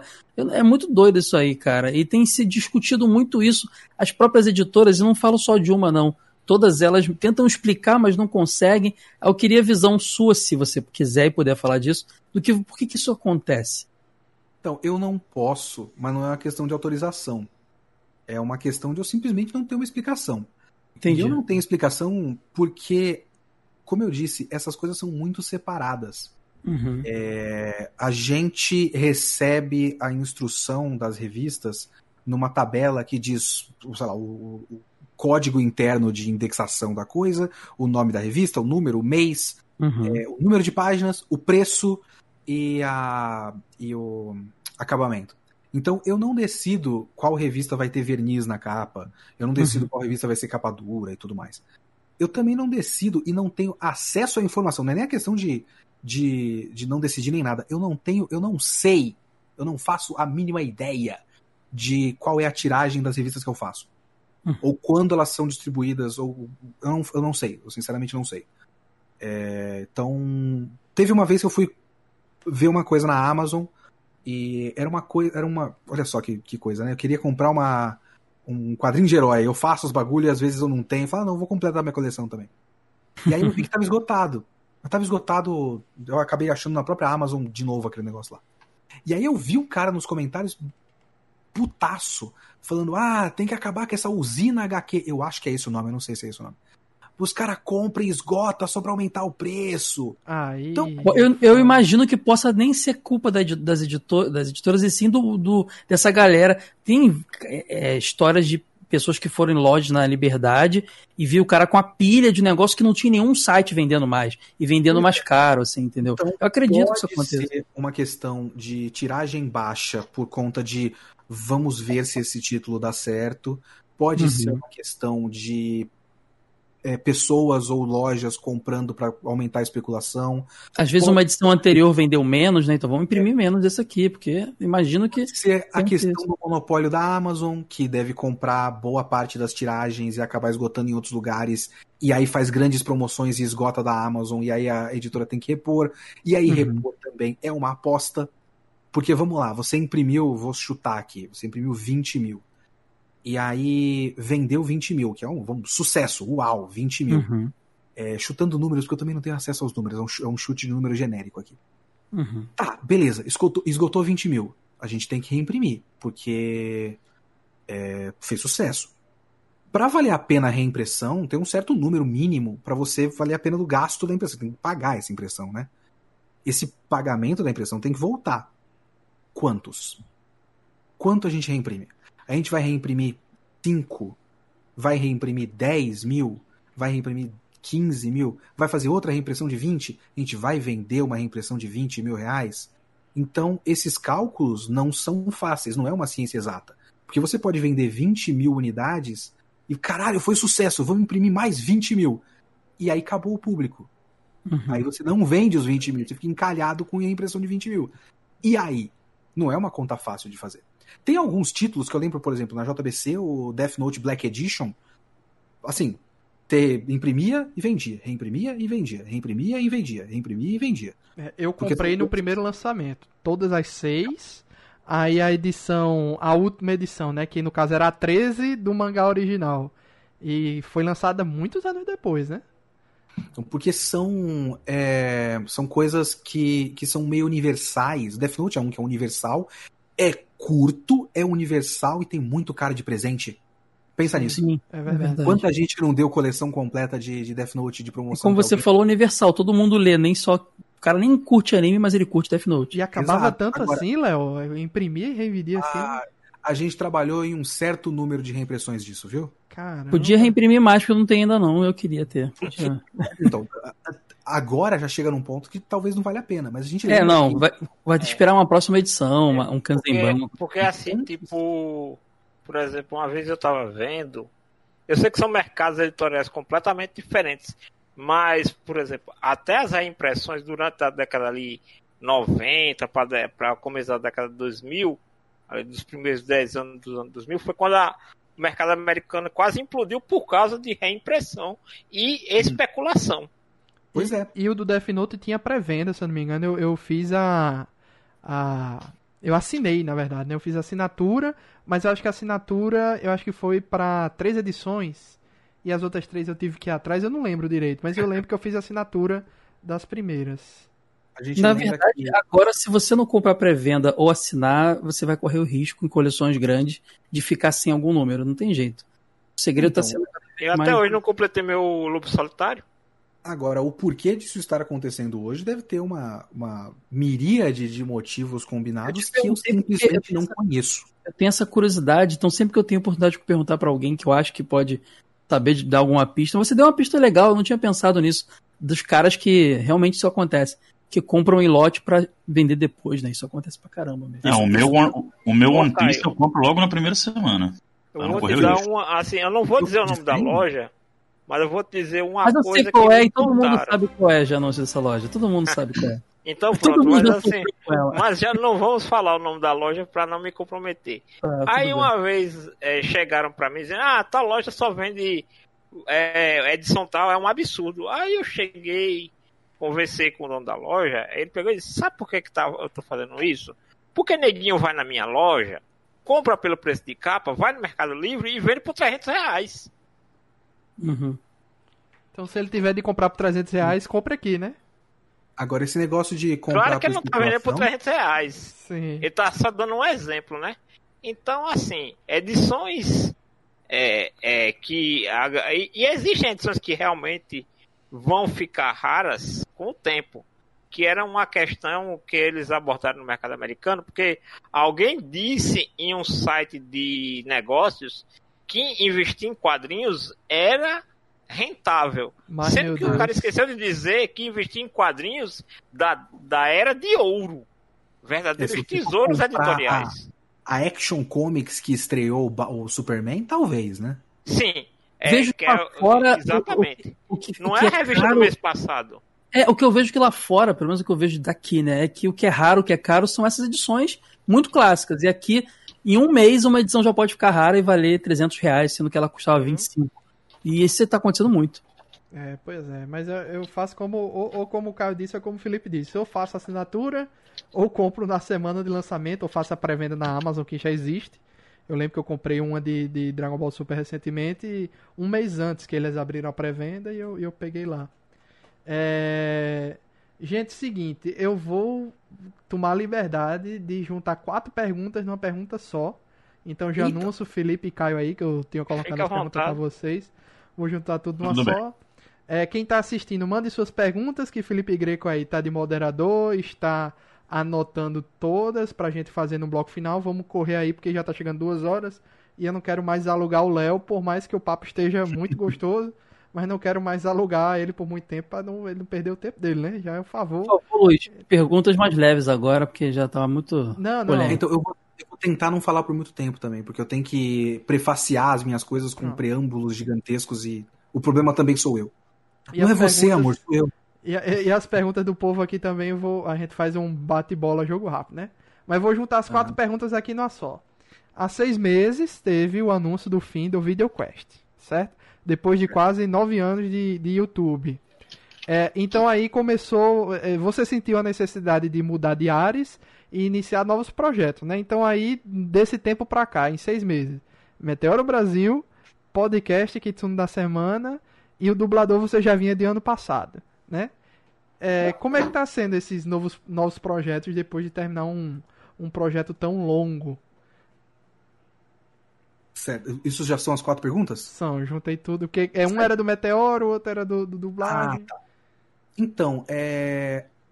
isso, a maneira como você fez a pergunta é, é interessante porque eu acho que, que é muito a visão das pessoas de fora que o processo pode ter ficado um pouco. pode não ter ficado claro. O que você falou. é, eu, sen- eu terminei o VideoQuest e senti a necessidade de novos ares, é, de novos projetos. E não. Eu terminei o VideoQuest porque eu senti a necessidade de fazer nada. Ué, O, o, o VideoQuest. Então, vamos lá, vamos chegar nisso. É, o VideoQuest era, era, era muito trabalho, era muita coisa, e era muita preocupação. Porque era muito pesado pra mim. Eu fiz ele ficar pesado pra mim, porque era um projeto que eu, eu levava muito a sério, e na minha cabeça não estava dando tudo que deveria dar na relação. é, na relação custo-benefício, digamos assim, né, da, da, da recompensa pela quantidade de estresse e, e percebam, por exemplo, que no processo do VideoQuest eu perdi todo o meu cabelo. Então, né? Mas enfim, é, era muito preocupante, era muita preocupação, era muito estresse, era muito trabalho, era muita coisa. e Eu tinha muita coisa fazendo ao mesmo tempo, tradução e correr atrás da dublagem que eu já corria antes. É, o trabalho também já estava muito estressante porque nesse fim do processo eu tinha virado editor sênior e editor sênior é muito trabalho e muita é, é, muita responsabilidade e tudo mais. Então eu falei, cara, eu preciso tirar coisas da minha frente. Aí eu parei com o VideoQuest, porque era uma coisa que, que tava, não tava me deixando feliz. E, e eu parei. Muito tempo, muito tempo depois na minha cabeça, né? Parece pouco tempo quando a pessoa vê de fora. Mas depois de um tempo, eu tava vendo coisas, eu falei, pô, fazer um podcast. O projeto do podcast mal é um projeto. O projeto do podcast é, cara, se eu pegar um microfone e falar sozinho e nem editar essa merda direito, não dá trabalho nenhum. E eu faço quando eu quero. E é assim que eu tô fazendo, eu faço quando eu quero. Eu passei duas semanas sem, sem postar podcast, depois eu postei um, e aí eu falo uma semana de RuPaul's Drag Race, na outra semana eu falo de mangá. É, eu tô fazendo, eu tô tentando trabalhar na minha cabeça a ideia de que eu não tenho que me estressar com o podcast. Eu tenho que fazer quando der, do jeito que der, foda-se. É pra mim, porque eu gosto, porque eu leio as coisas e eu tenho vontade de falar sobre elas. É, E assim, eu tô tentando trabalhar na minha cabeça uma relação diferente de como era com o VideoQuest. Porque antes era, eu preciso ver tal coisa, porque eu preciso fazer pro VideoQuest, porque eu preciso estudar quando que eu tenho que postar esse vídeo para dar certo, para não sei o que, não sei o que lá. Era muito sério para mim, era muito estressante. Sei como é isso. A minha, é, pois é. A minha cabeça é, é acaba naturalmente, entre aspas, caminhando para eu me estressar. Eu, eu crio armadilhas para mim mesmo. Então, eu já comecei a ficar de olho em ranking do Spotify. E eu preciso parar com isso. Eu preciso parar totalmente com isso. O Meteoro foi 100% por acaso. O Meteoro não foi um projeto que eu criei. Meteoro, o que, que foi? Alguém estava falando que já viu o Meteoro antes, foi anúncio? Foi. É, então. Eu também é, já acompanhava o... antes. Acho que todo mundo já aqui tinha vídeo acompanhava antes, né? Felipe, cara. Sim, sim. Então, já tinha vídeo de anime lá, porque o Álvaro gosta. O Álvaro, assim, ele tá reunindo no canal dele, ele chamou uma pessoa para falar sobre biologia, chamou uma pessoa para falar de astrologia, porque ele quer que o meteoro seja meio que um hub de conhecimento, sabe? E ele falou, cara, eu gosto de anime. Ele falou ao acaso no Twitter. Eu gosto de anime, eu acho que eu não tenho todo o conhecimento possível para isso, eu queria chamar alguém que, que saiba falar. Vocês têm recomendação? E aí começaram a me recomendar. Kitsune, Kitsune, Kitsune, Kitsune. Recomendaram, obviamente, muitas outras pessoas também, não fui o único. É, mas eu fui o único que talvez tenha calhado de mais ou menos bater o tipo de conteúdo que eu crio e eu não estar numa coisa própria, só no podcast, que o podcast é foda-se. É, e aí o cara chama e falei, porra, eu vou recusar essa chance é. pro Meteoro, um canal com, com uma.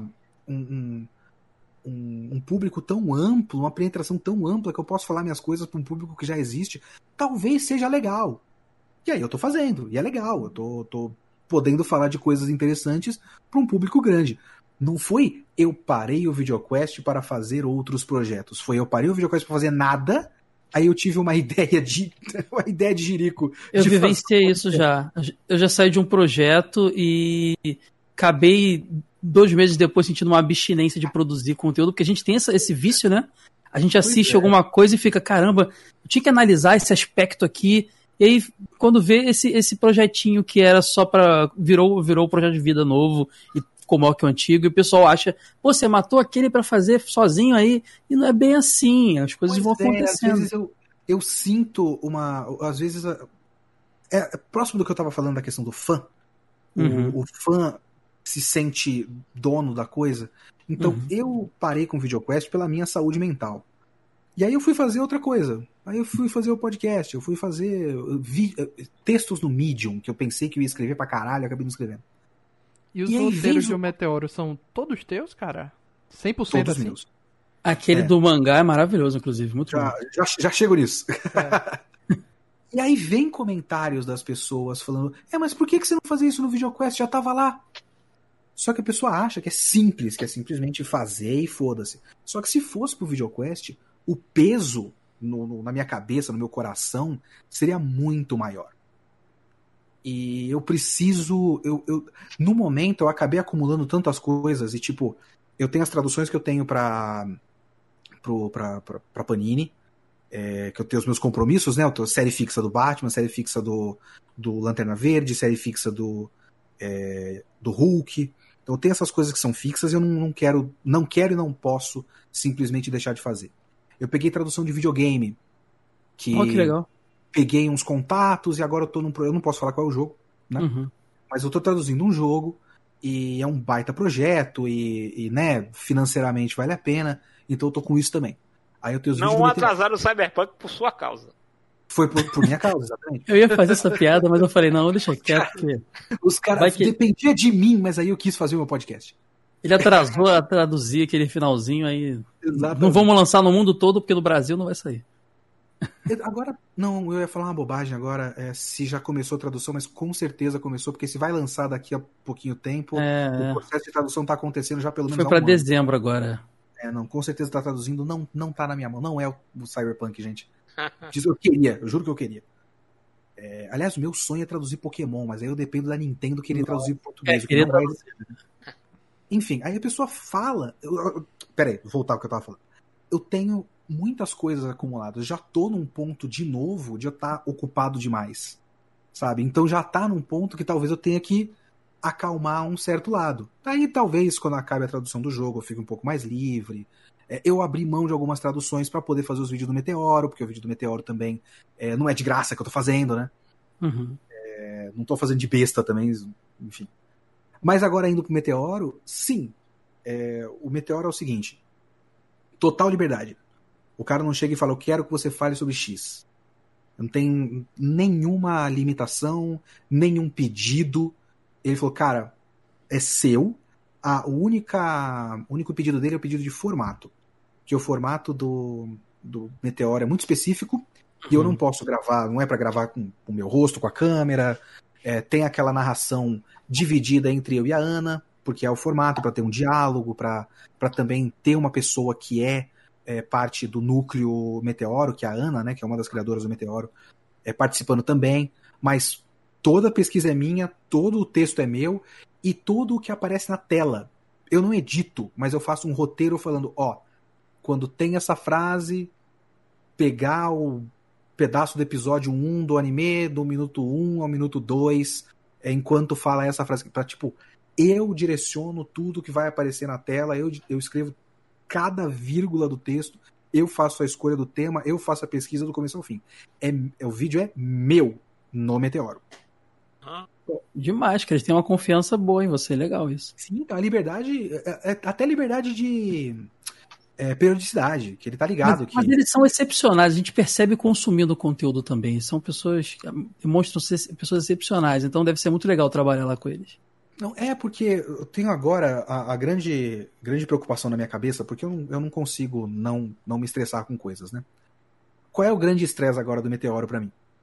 É, eu vejo os vídeos do Meteoro, aí você vê lá o vídeo sobre o auxílio emergencial, o vídeo sobre a, o fascismo no Brasil, o bolsonarismo, o vídeo sobre, sabe, assuntos importantes.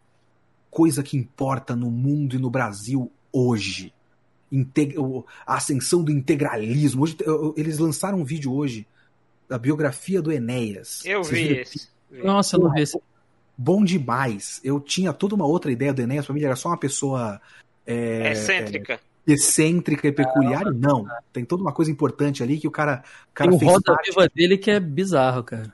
Pois é, então. O cara fez parte de um. Do, da ascensão de, um, de uma coisa que veio à tona agora e é importante que a gente fale sobre ele. Eu vou falar sobre um episódiozinho do Hunter x Hunter no Meteoro. Eu tô com essa coisa na minha cabeça. Eu fico tipo, não, eu achar todo vídeo que eu vou fazer para eles tem que ser definitivo sobre o assunto. Eu não posso fazer um vídeo tem, qualquer. Tem, tem um outro Não, é, eu sei como é essa questão de não querer fazer qualquer coisa. Eu meu tenho esse, esse, essa cobrança com muita coisa que eu faço. É, a gente tem aqui também Mas... essa questão do podcast definitivo sobre alguma coisa. Pois É, é. A gente sente esse Mas peso também tem o lance de- das pessoas que não são desse meio, que não são dessa bolha, e que também, pelo teu trabalho, começam a conhecer um pouco mais desse mundo que a gente tá, né? Então, aí eu também tenho que pensar Tem nisso. essa Eu não troca. fazer vídeos é, muito específicos. Eu tenho que fazer vídeos mais ou menos mais amplos, porque não é um canal de anime, é o Meteoro. Então tem só uma coisa um pouco mais introdutória, assim. O vídeo que eu fiz agora com o Meteoro é uma tentativa de explicar o fenômeno do Kimetsu no Yaiba. Então, pra quem está dentro é, e já gosta de Kimetsu no Yaiba, é mais informação, e pra quem tá de fora é conhecer um fenômeno. É quase uma reportagem do, do Globo Repórter, sabe? Sim. Uhum. É mais ou menos assim. que E eu tenho que pensar desse jeito. Eu me forço a pensar desse jeito. E talvez eu não precise. Sim. Talvez não, eu não precise ficar tão preso nisso. Mas o que, que a minha cabeça faz? Cria problema. É isso que eu faço. Então esse é o meu, esse é o meu drama com o Meteoro hoje. No mais, é, que é um drama que eu criei pra mim mesmo, porque eu sou, né? Eu sou assim. É, no mais, é legal pra caramba. Mas é, é trabalho, de qualquer forma. É, eu tô fazendo como. Eu encaro ele como um dos meus freelas de tradução. Então, é, uma hora eu vou fazer vídeo pro Meteoro, outra hora eu vou traduzir uma coisinha aqui. Porque é trabalho. Eu tô encarando como trabalho. Então, é, é isso que as pessoas têm que entender também. Não foi só um. é, ah, eu vou fazer vídeo de besta porque eu acho legal. Foi uma oportunidade de trabalho que eu aceitei. E a Porque eu- dublagem, eu con- cara? A dublagem ocorre em paralelo a tudo isso? Assim, você frequentemente tem é, solicitações de, de estúdio lhe Não. chamando pra participar de alguma coisa? Você tá Não. fazendo de casa mesmo? Não! Não, então, a dublagem é um negócio muito complicado, porque a dublagem é muito difícil de entrar. E Todo mundo fala isso. é muito difícil, cara, é muito difícil. É um processo muito longo de, de você fazer os contatos e falar com as pessoas, e estar presente e tudo mais. Então, eu sou muito ruim de fazer isso. Eu realmente não sei fazer. É, a, a dublagem já cria suas dificuldades e eu crio as minhas próprias. Eu não sou bom de networking. Ponto. Uhum. E eu fiz o Cero no My Hero Academia porque foi uma dessas tentativas de networking. Quando eu vi que ia ter o filme, eu comecei a perguntar para pessoas: você sabe quem pegou? Você sabe onde vai ser? Não sei o quê. Aí chegaram na Sato, é, me disseram que ia ser da Sato, e eu falei: cara, não é assim que faz na dublagem? Não é você falar com pessoas e falar: oi, tudo bem? Eu queria me candidatar? Foi o que eu fiz. Só que a Sato me Aqui o ouviu. meu cartão. É. Exato. A Sato te ouviu? É, a Sato falou, ah, beleza, vamos conversar e tal. É, e aí eles me chamaram é, duplamente, né? Era tanto o fato de eu ter o canal e poder fazer a coisa da a coisa promocional, quanto sabia dublagem. Era, a Sato já, já te conhecia? O seu trabalho e tudo mais? A refe- é re- Eu relevância? não sei se eles conheciam ou fora- se a partir do ponto que eu entrei em contato com eles, eles passaram a me conhecer. Eu realmente não, não sei qual foi o processo. Não, e a Sato acertou em cheio o, o elenco da dublagem do- Não, dos dois filmes. Tanto é que jogou, sem querer, jogou a responsabilidade pra cima da empresa que foi pegar a dublagem pro anime, né? Jogou um peso nas costas da galera que quando anunciou que o elenco ia ter mudanças, o pessoal caiu em cima de tão, ficou tão marcado na galera o elenco do, do que vocês fizeram pros dois filmes, né? Já estreou o segundo, já tá nas plataformas pra quem quiser. Já. É, esse eu gravei de casa, por exemplo. Esse eu tive que fiz tudo um trâmite aqui, comprei microfone, tem uma caixa de papelão com com, com como é que chama? Espuma acústica Ah, dentro. Ele tipo, botou o microfone dentro, né? Pra ficar efeito de. É, então, para dar um dar uma, um isolamento acústico e tal. Também. É, então. E aí, agora que eu tenho o equipamento para dublar de casa, eu comecei a falar também com, com gente de estúdio e tal. Mas como é que. Como é que funciona o estúdio, né? Pelo menos de fora, eu não, eu não tô lá dentro. É, eu gostaria de estar lá dentro, inclusive, mas eu não conheço tanto o- os trâmites. Mas pensa assim: distribuidora chega pro estúdio, depois de consultar vários estúdios diferentes, é, e chegou, beleza, estúdio X vai fazer, e é um projeto grande e foda, e é um filme importante, e hoje é segunda-feira, eu preciso desse filme pronto pra sexta-feira. Às vezes acontece esse tipo de coisa. Então você tem que é, acionar um monte de gente, criar o elenco e tudo mais, às vezes acontece desse jeito. E quando você quer fazer um trabalho bem feito, você vai chamar pessoas que você confia. É difícil. Eu tô fazendo meia-culpa dos estúdios pelo fato de eu não ter tantas chances assim. É difícil você arriscar. Você vai arriscar com papel pequeno e tal é, com tipo, ah, beleza, eu preciso de uma ponta, o cara tem uma fala, eu vou chamar esse cara que tem uma fala pra fazer uma fala, e aí eu vejo como é o trabalho dele. Então eu fiz umas coisas desse tipo. Eu fui chamado pra fazer uma fala numa coisa muito pequena e eu apareço, o meu personagem aparece no canto, ou pra fazer o que eles chamam de vozerio, que é pessoas falando no fundo e tal. Então eu fiz algumas coisas desse tipo. Só que, por exemplo, tem um cara que eu conheço que é da Unidub. E uma vez eu mandei uma mensagem pra ele, ó, qualquer coisa eu tô disponível, eu queria fazer alguma coisa. Ele falou, caralho, que bom que você mandou mensagem, eu tava precisando de gente, eu tava, não tava achando gente. Olha aí. Então é, é tipo, é... o cara não lembrou, sabe? É tanta coisa pra ele lembrar que é Uhum. difícil Você tem, você que, você tem que estar presente. Você tem que se fazer presente nesse meio, né, tem que se cara? fazer presente pra se fazer lembrado. E Sim. eu tenho 20 mil coisas pra fazer.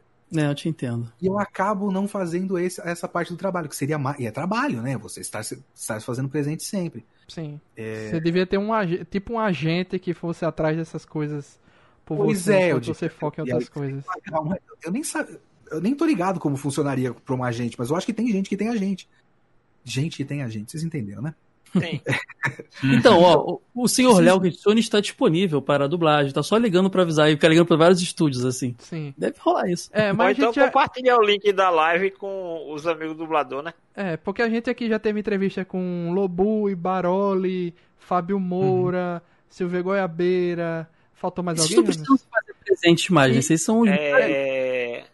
E Só tá independente é Mauro Castro só. Mauro Castro que tá pendente. E semana que vem, já digo aí, pessoal, ó, se inscrevam aí na, na Twitch. Semana que vem, dia 7, Felipe Grinão, dublador aí de Wiz, o dublador de Drake Bell, o dublador de Homem-Aranha na animação, é, vai vir aqui na- fazer live com a gente.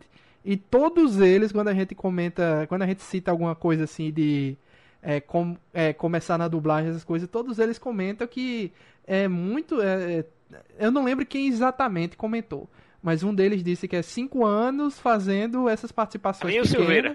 Carlinhos Foi Silveira. Carlinhos, né? Foi o Pronto. Carlinhos, né? Cinco anos de participando de, de, de vozerio, se- é, uma voz pequena ali, outra aqui, para começar ao seu nome ser mais lembrado nos estúdios e você ser chamado com mais frequência. É difícil.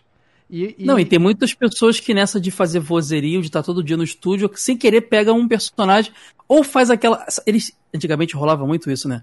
Cavaleiros foi assim. Ah, esse personagem aqui só aparece esse episódio e morre. E virava protagonista às vezes, sabe? é, Parecia. pra- O Moody Ares foi uma coisa assim e tal.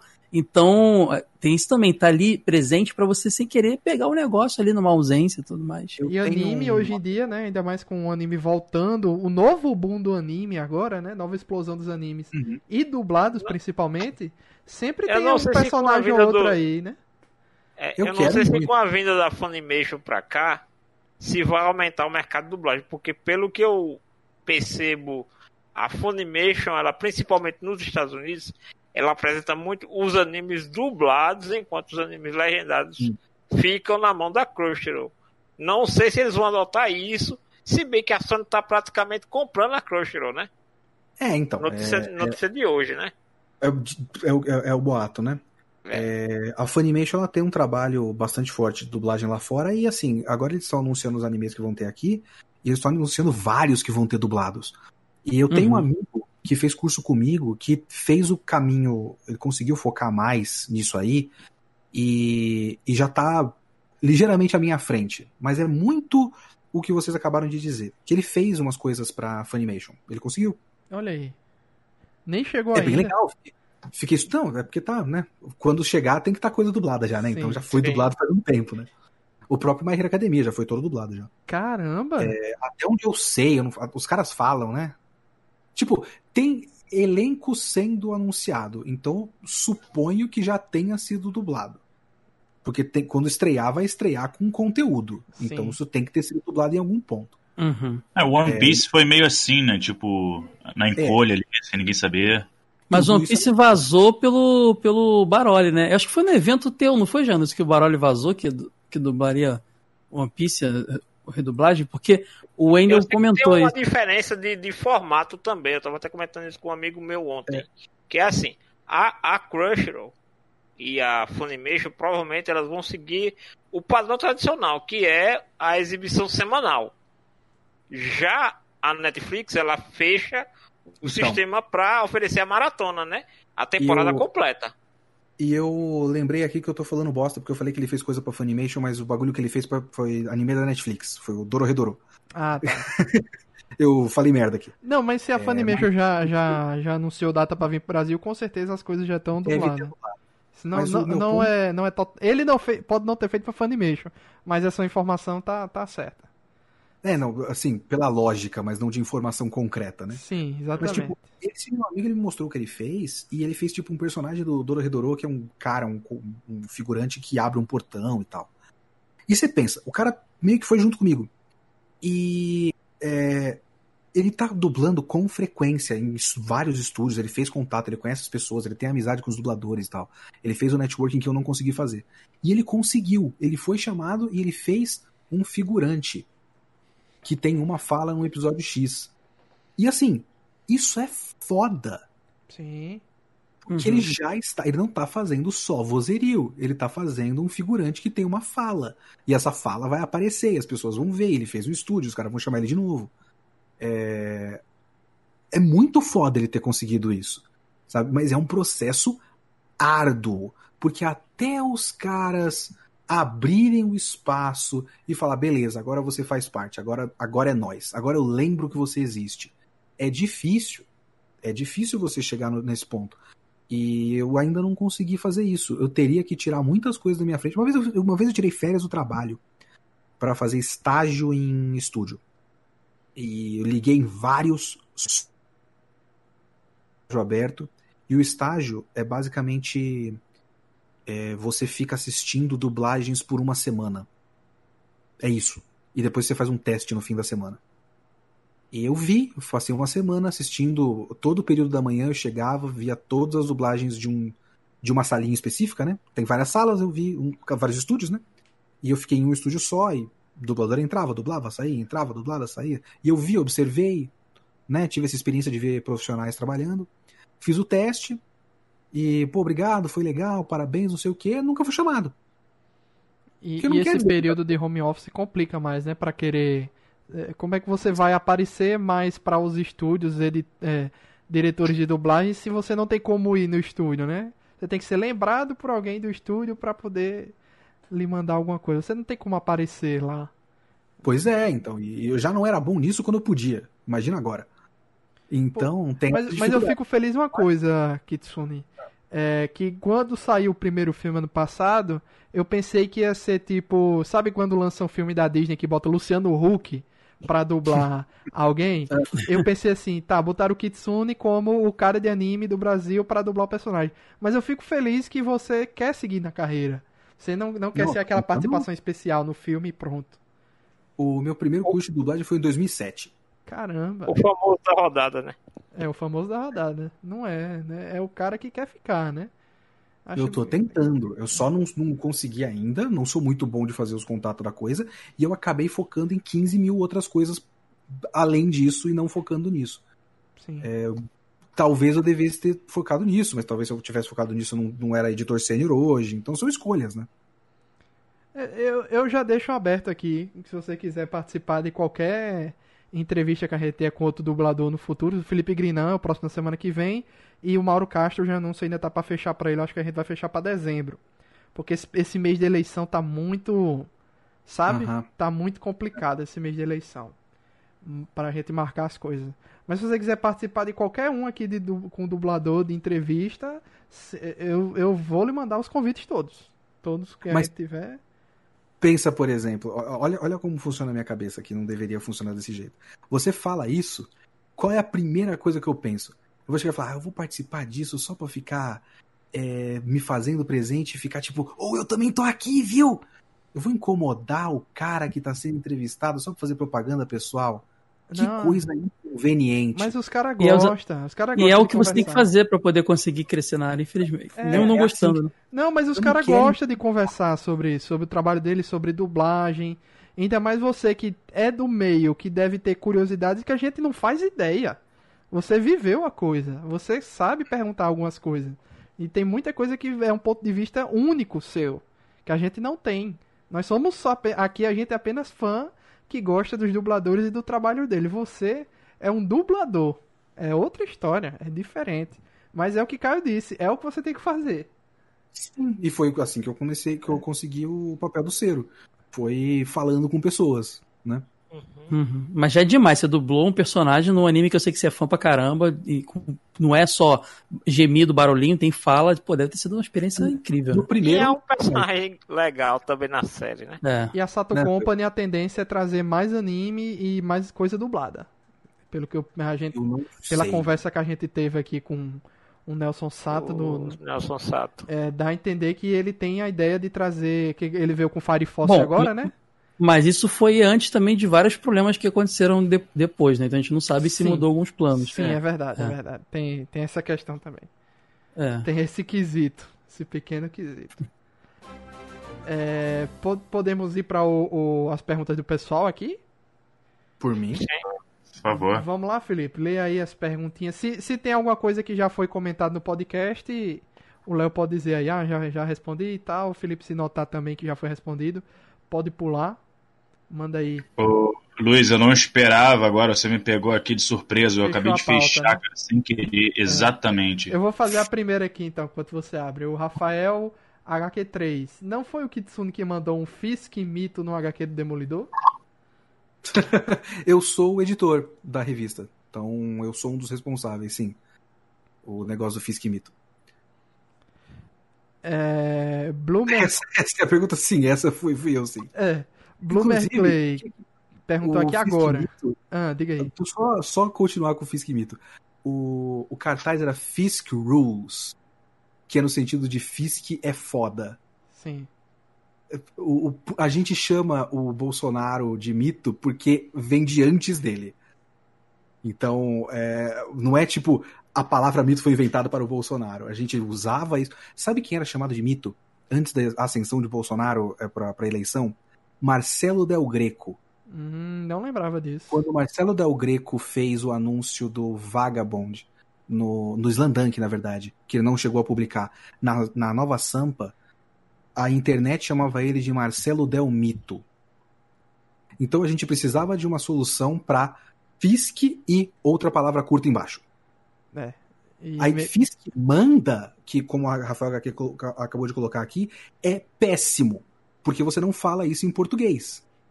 Ah, ele manda! É assim que você É, o elogia? famoso Sucker Rules, né? É, é rules. É, é isso. Fisk rules. E aí você não fala isso, tipo, aquele jogador de futebol manda. Você fala que ele é foda. Sim. A gente não pode colocar foda. Ney Mito, né? Ney Mito, que é o Neymar. Ney Nem Mito. Nem mito. Ó, outro colocou Fisk é top. Aí você já coloca outra conotação. É, Então, o Fisk mito é uma. E principalmente também, porque aí você pode fazer, se você quiser, uma, uma relação com o fato de que aquela era a campanha política do Fisk feita em cima de fake news. sim. Eu o posso comentário da, da história era especificamente um comentário relacionado ao Trump. Na época, inclusive. A- a- as relações que o autor fazia, o Charles Soule, eram era é, um para um, assim, com o Trump. Então, a, a tradução fazia completo sentido. Felipe, tu dá uma, uma leitura dinâmica aí, viu? Que as perguntas são grandinhas. Pode deixar aqui que eu vou rapidinho aqui, vamos lá. O Bloomer Clay tá perguntando assim, ó. O Léo ele citou que o primeiro impulso para ele querer mexer com mangá, quadrinho e anime foi a vontade, é, a vontade de criar seu próprio, de criar o, acho que deve ser um mangá, né, um anime, essas coisas que o Léo mencionou. Você ainda tem essa intenção? Se tem ou na época que tinha, você já tinha alguma ideia sobre o que queria fazer? Rapidamente, sim, Tá. eu tenho, eu tenho ideias, eu tenho ideias anotadas, eu é, tenho premissas de histórias, eu tenho esquemas de como elas, de como eu quero que elas acabem, o que eu quero que elas dizem, digam, e eu meio que desisti de desenhar a essa altura, então talvez, caso eu pare para fazer isso, eu escreva um livro, mas aí é muito no campo das ideias e falar que vai escrever livro, todo mundo fala que vai escrever livro. Sentar para escrever é outra história. Eu não fiz isso ainda. Então eu vou fazer, talvez. É isso.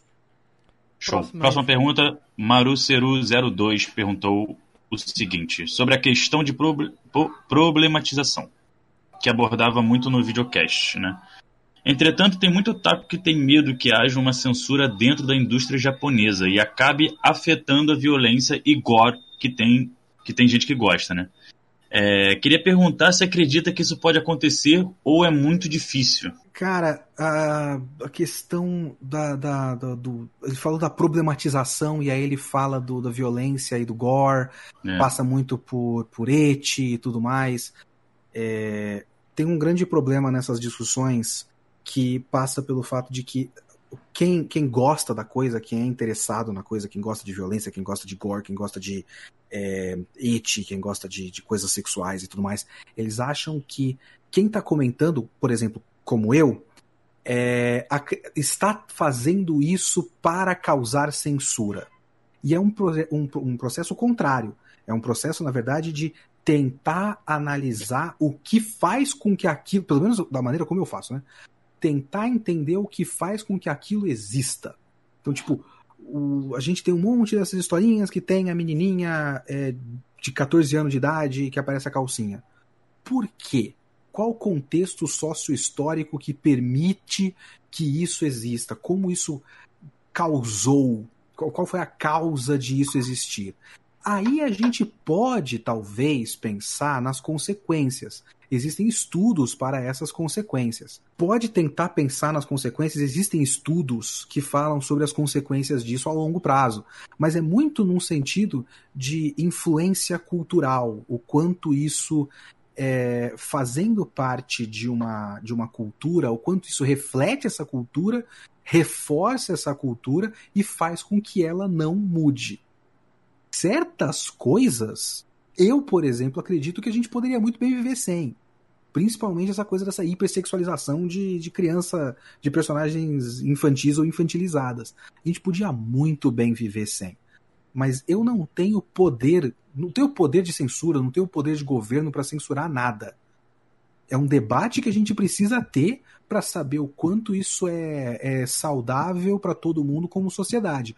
Porque o entretenimento não é só foda-se, coloca essa coisa aí e vê quem quer. Isso faz parte da nossa cultura. E se isso faz parte da nossa cultura, isso influencia pessoas. O quanto isso influencia? Vamos pensar sobre isso? Existem estudos sérios sendo feitos quanto a isso. Vamos pensar sobre isso e não simplesmente é. falar eu não quero que acabe, eu não quero, não pode, acabou. A discussão precisa acontecer, precisa ser estudado. Então, se isso vai levar à censura, aí já é um outro passo do problema que pode influenciar outras coisas, porque a questão da censura você corta uma coisa e aí, dependendo do, do, do interesse de X, Y e Z lados, a próxima coisa pode ser cortada. Então é um processo muito mais complicado. É, mas a questão é que a gente precisa debater, a gente precisa discutir essas questões, não pode simplesmente deixar para lá. É isso. Próxima aí, Pergunta agora do senhor Feio. É, quais livros, vídeos, filmes e outros materiais sobre narrativa você indicaria para ter uma maior qualidade de pensamento crítico sobre obras? Porra, é muita coisa, né? É, eu li. Eu, eu, li o Story. Não, Story? Não é o Story. É o. Ah, é o livro de roteiro do Sid Field, que é muito básico. É, eu li o livro do, do filme Crit Hulk, que é o Screenwriting 101. É muito bom esse, esse livro. É, mas é tudo em inglês. Eu leio muita crítica. O manual de roteiro, isso, senhor feio. O manual de roteiro é, é bom, mas é básico, mas é um ponto de partida. É, eu, eu, li o livro do filme Crit Hulk, que é um livro de, de mais sobre, sobre escrever roteiro para cinema. E eu leio muita crítica. Eu leio muita crítica o tempo todo. É você ir atrás de quem você confia. É, eu estava lendo Anatomy of Story. É, Anatomy of Story é, é muito bom também. É, para pensar nos elementos da, da, história, como você compõe esses elementos. É... Agora, outros exemplos de cabeça eu não saberia citar, não. Beleza. Vamos lá. Pergunta agora do M1XY. É, Léo, já que você tem tocado nesse assunto de papel, o que você achou da problematização do marco por causa do papel que seria usado no mangá de Demon Slayer? Ó, eu sou do editorial.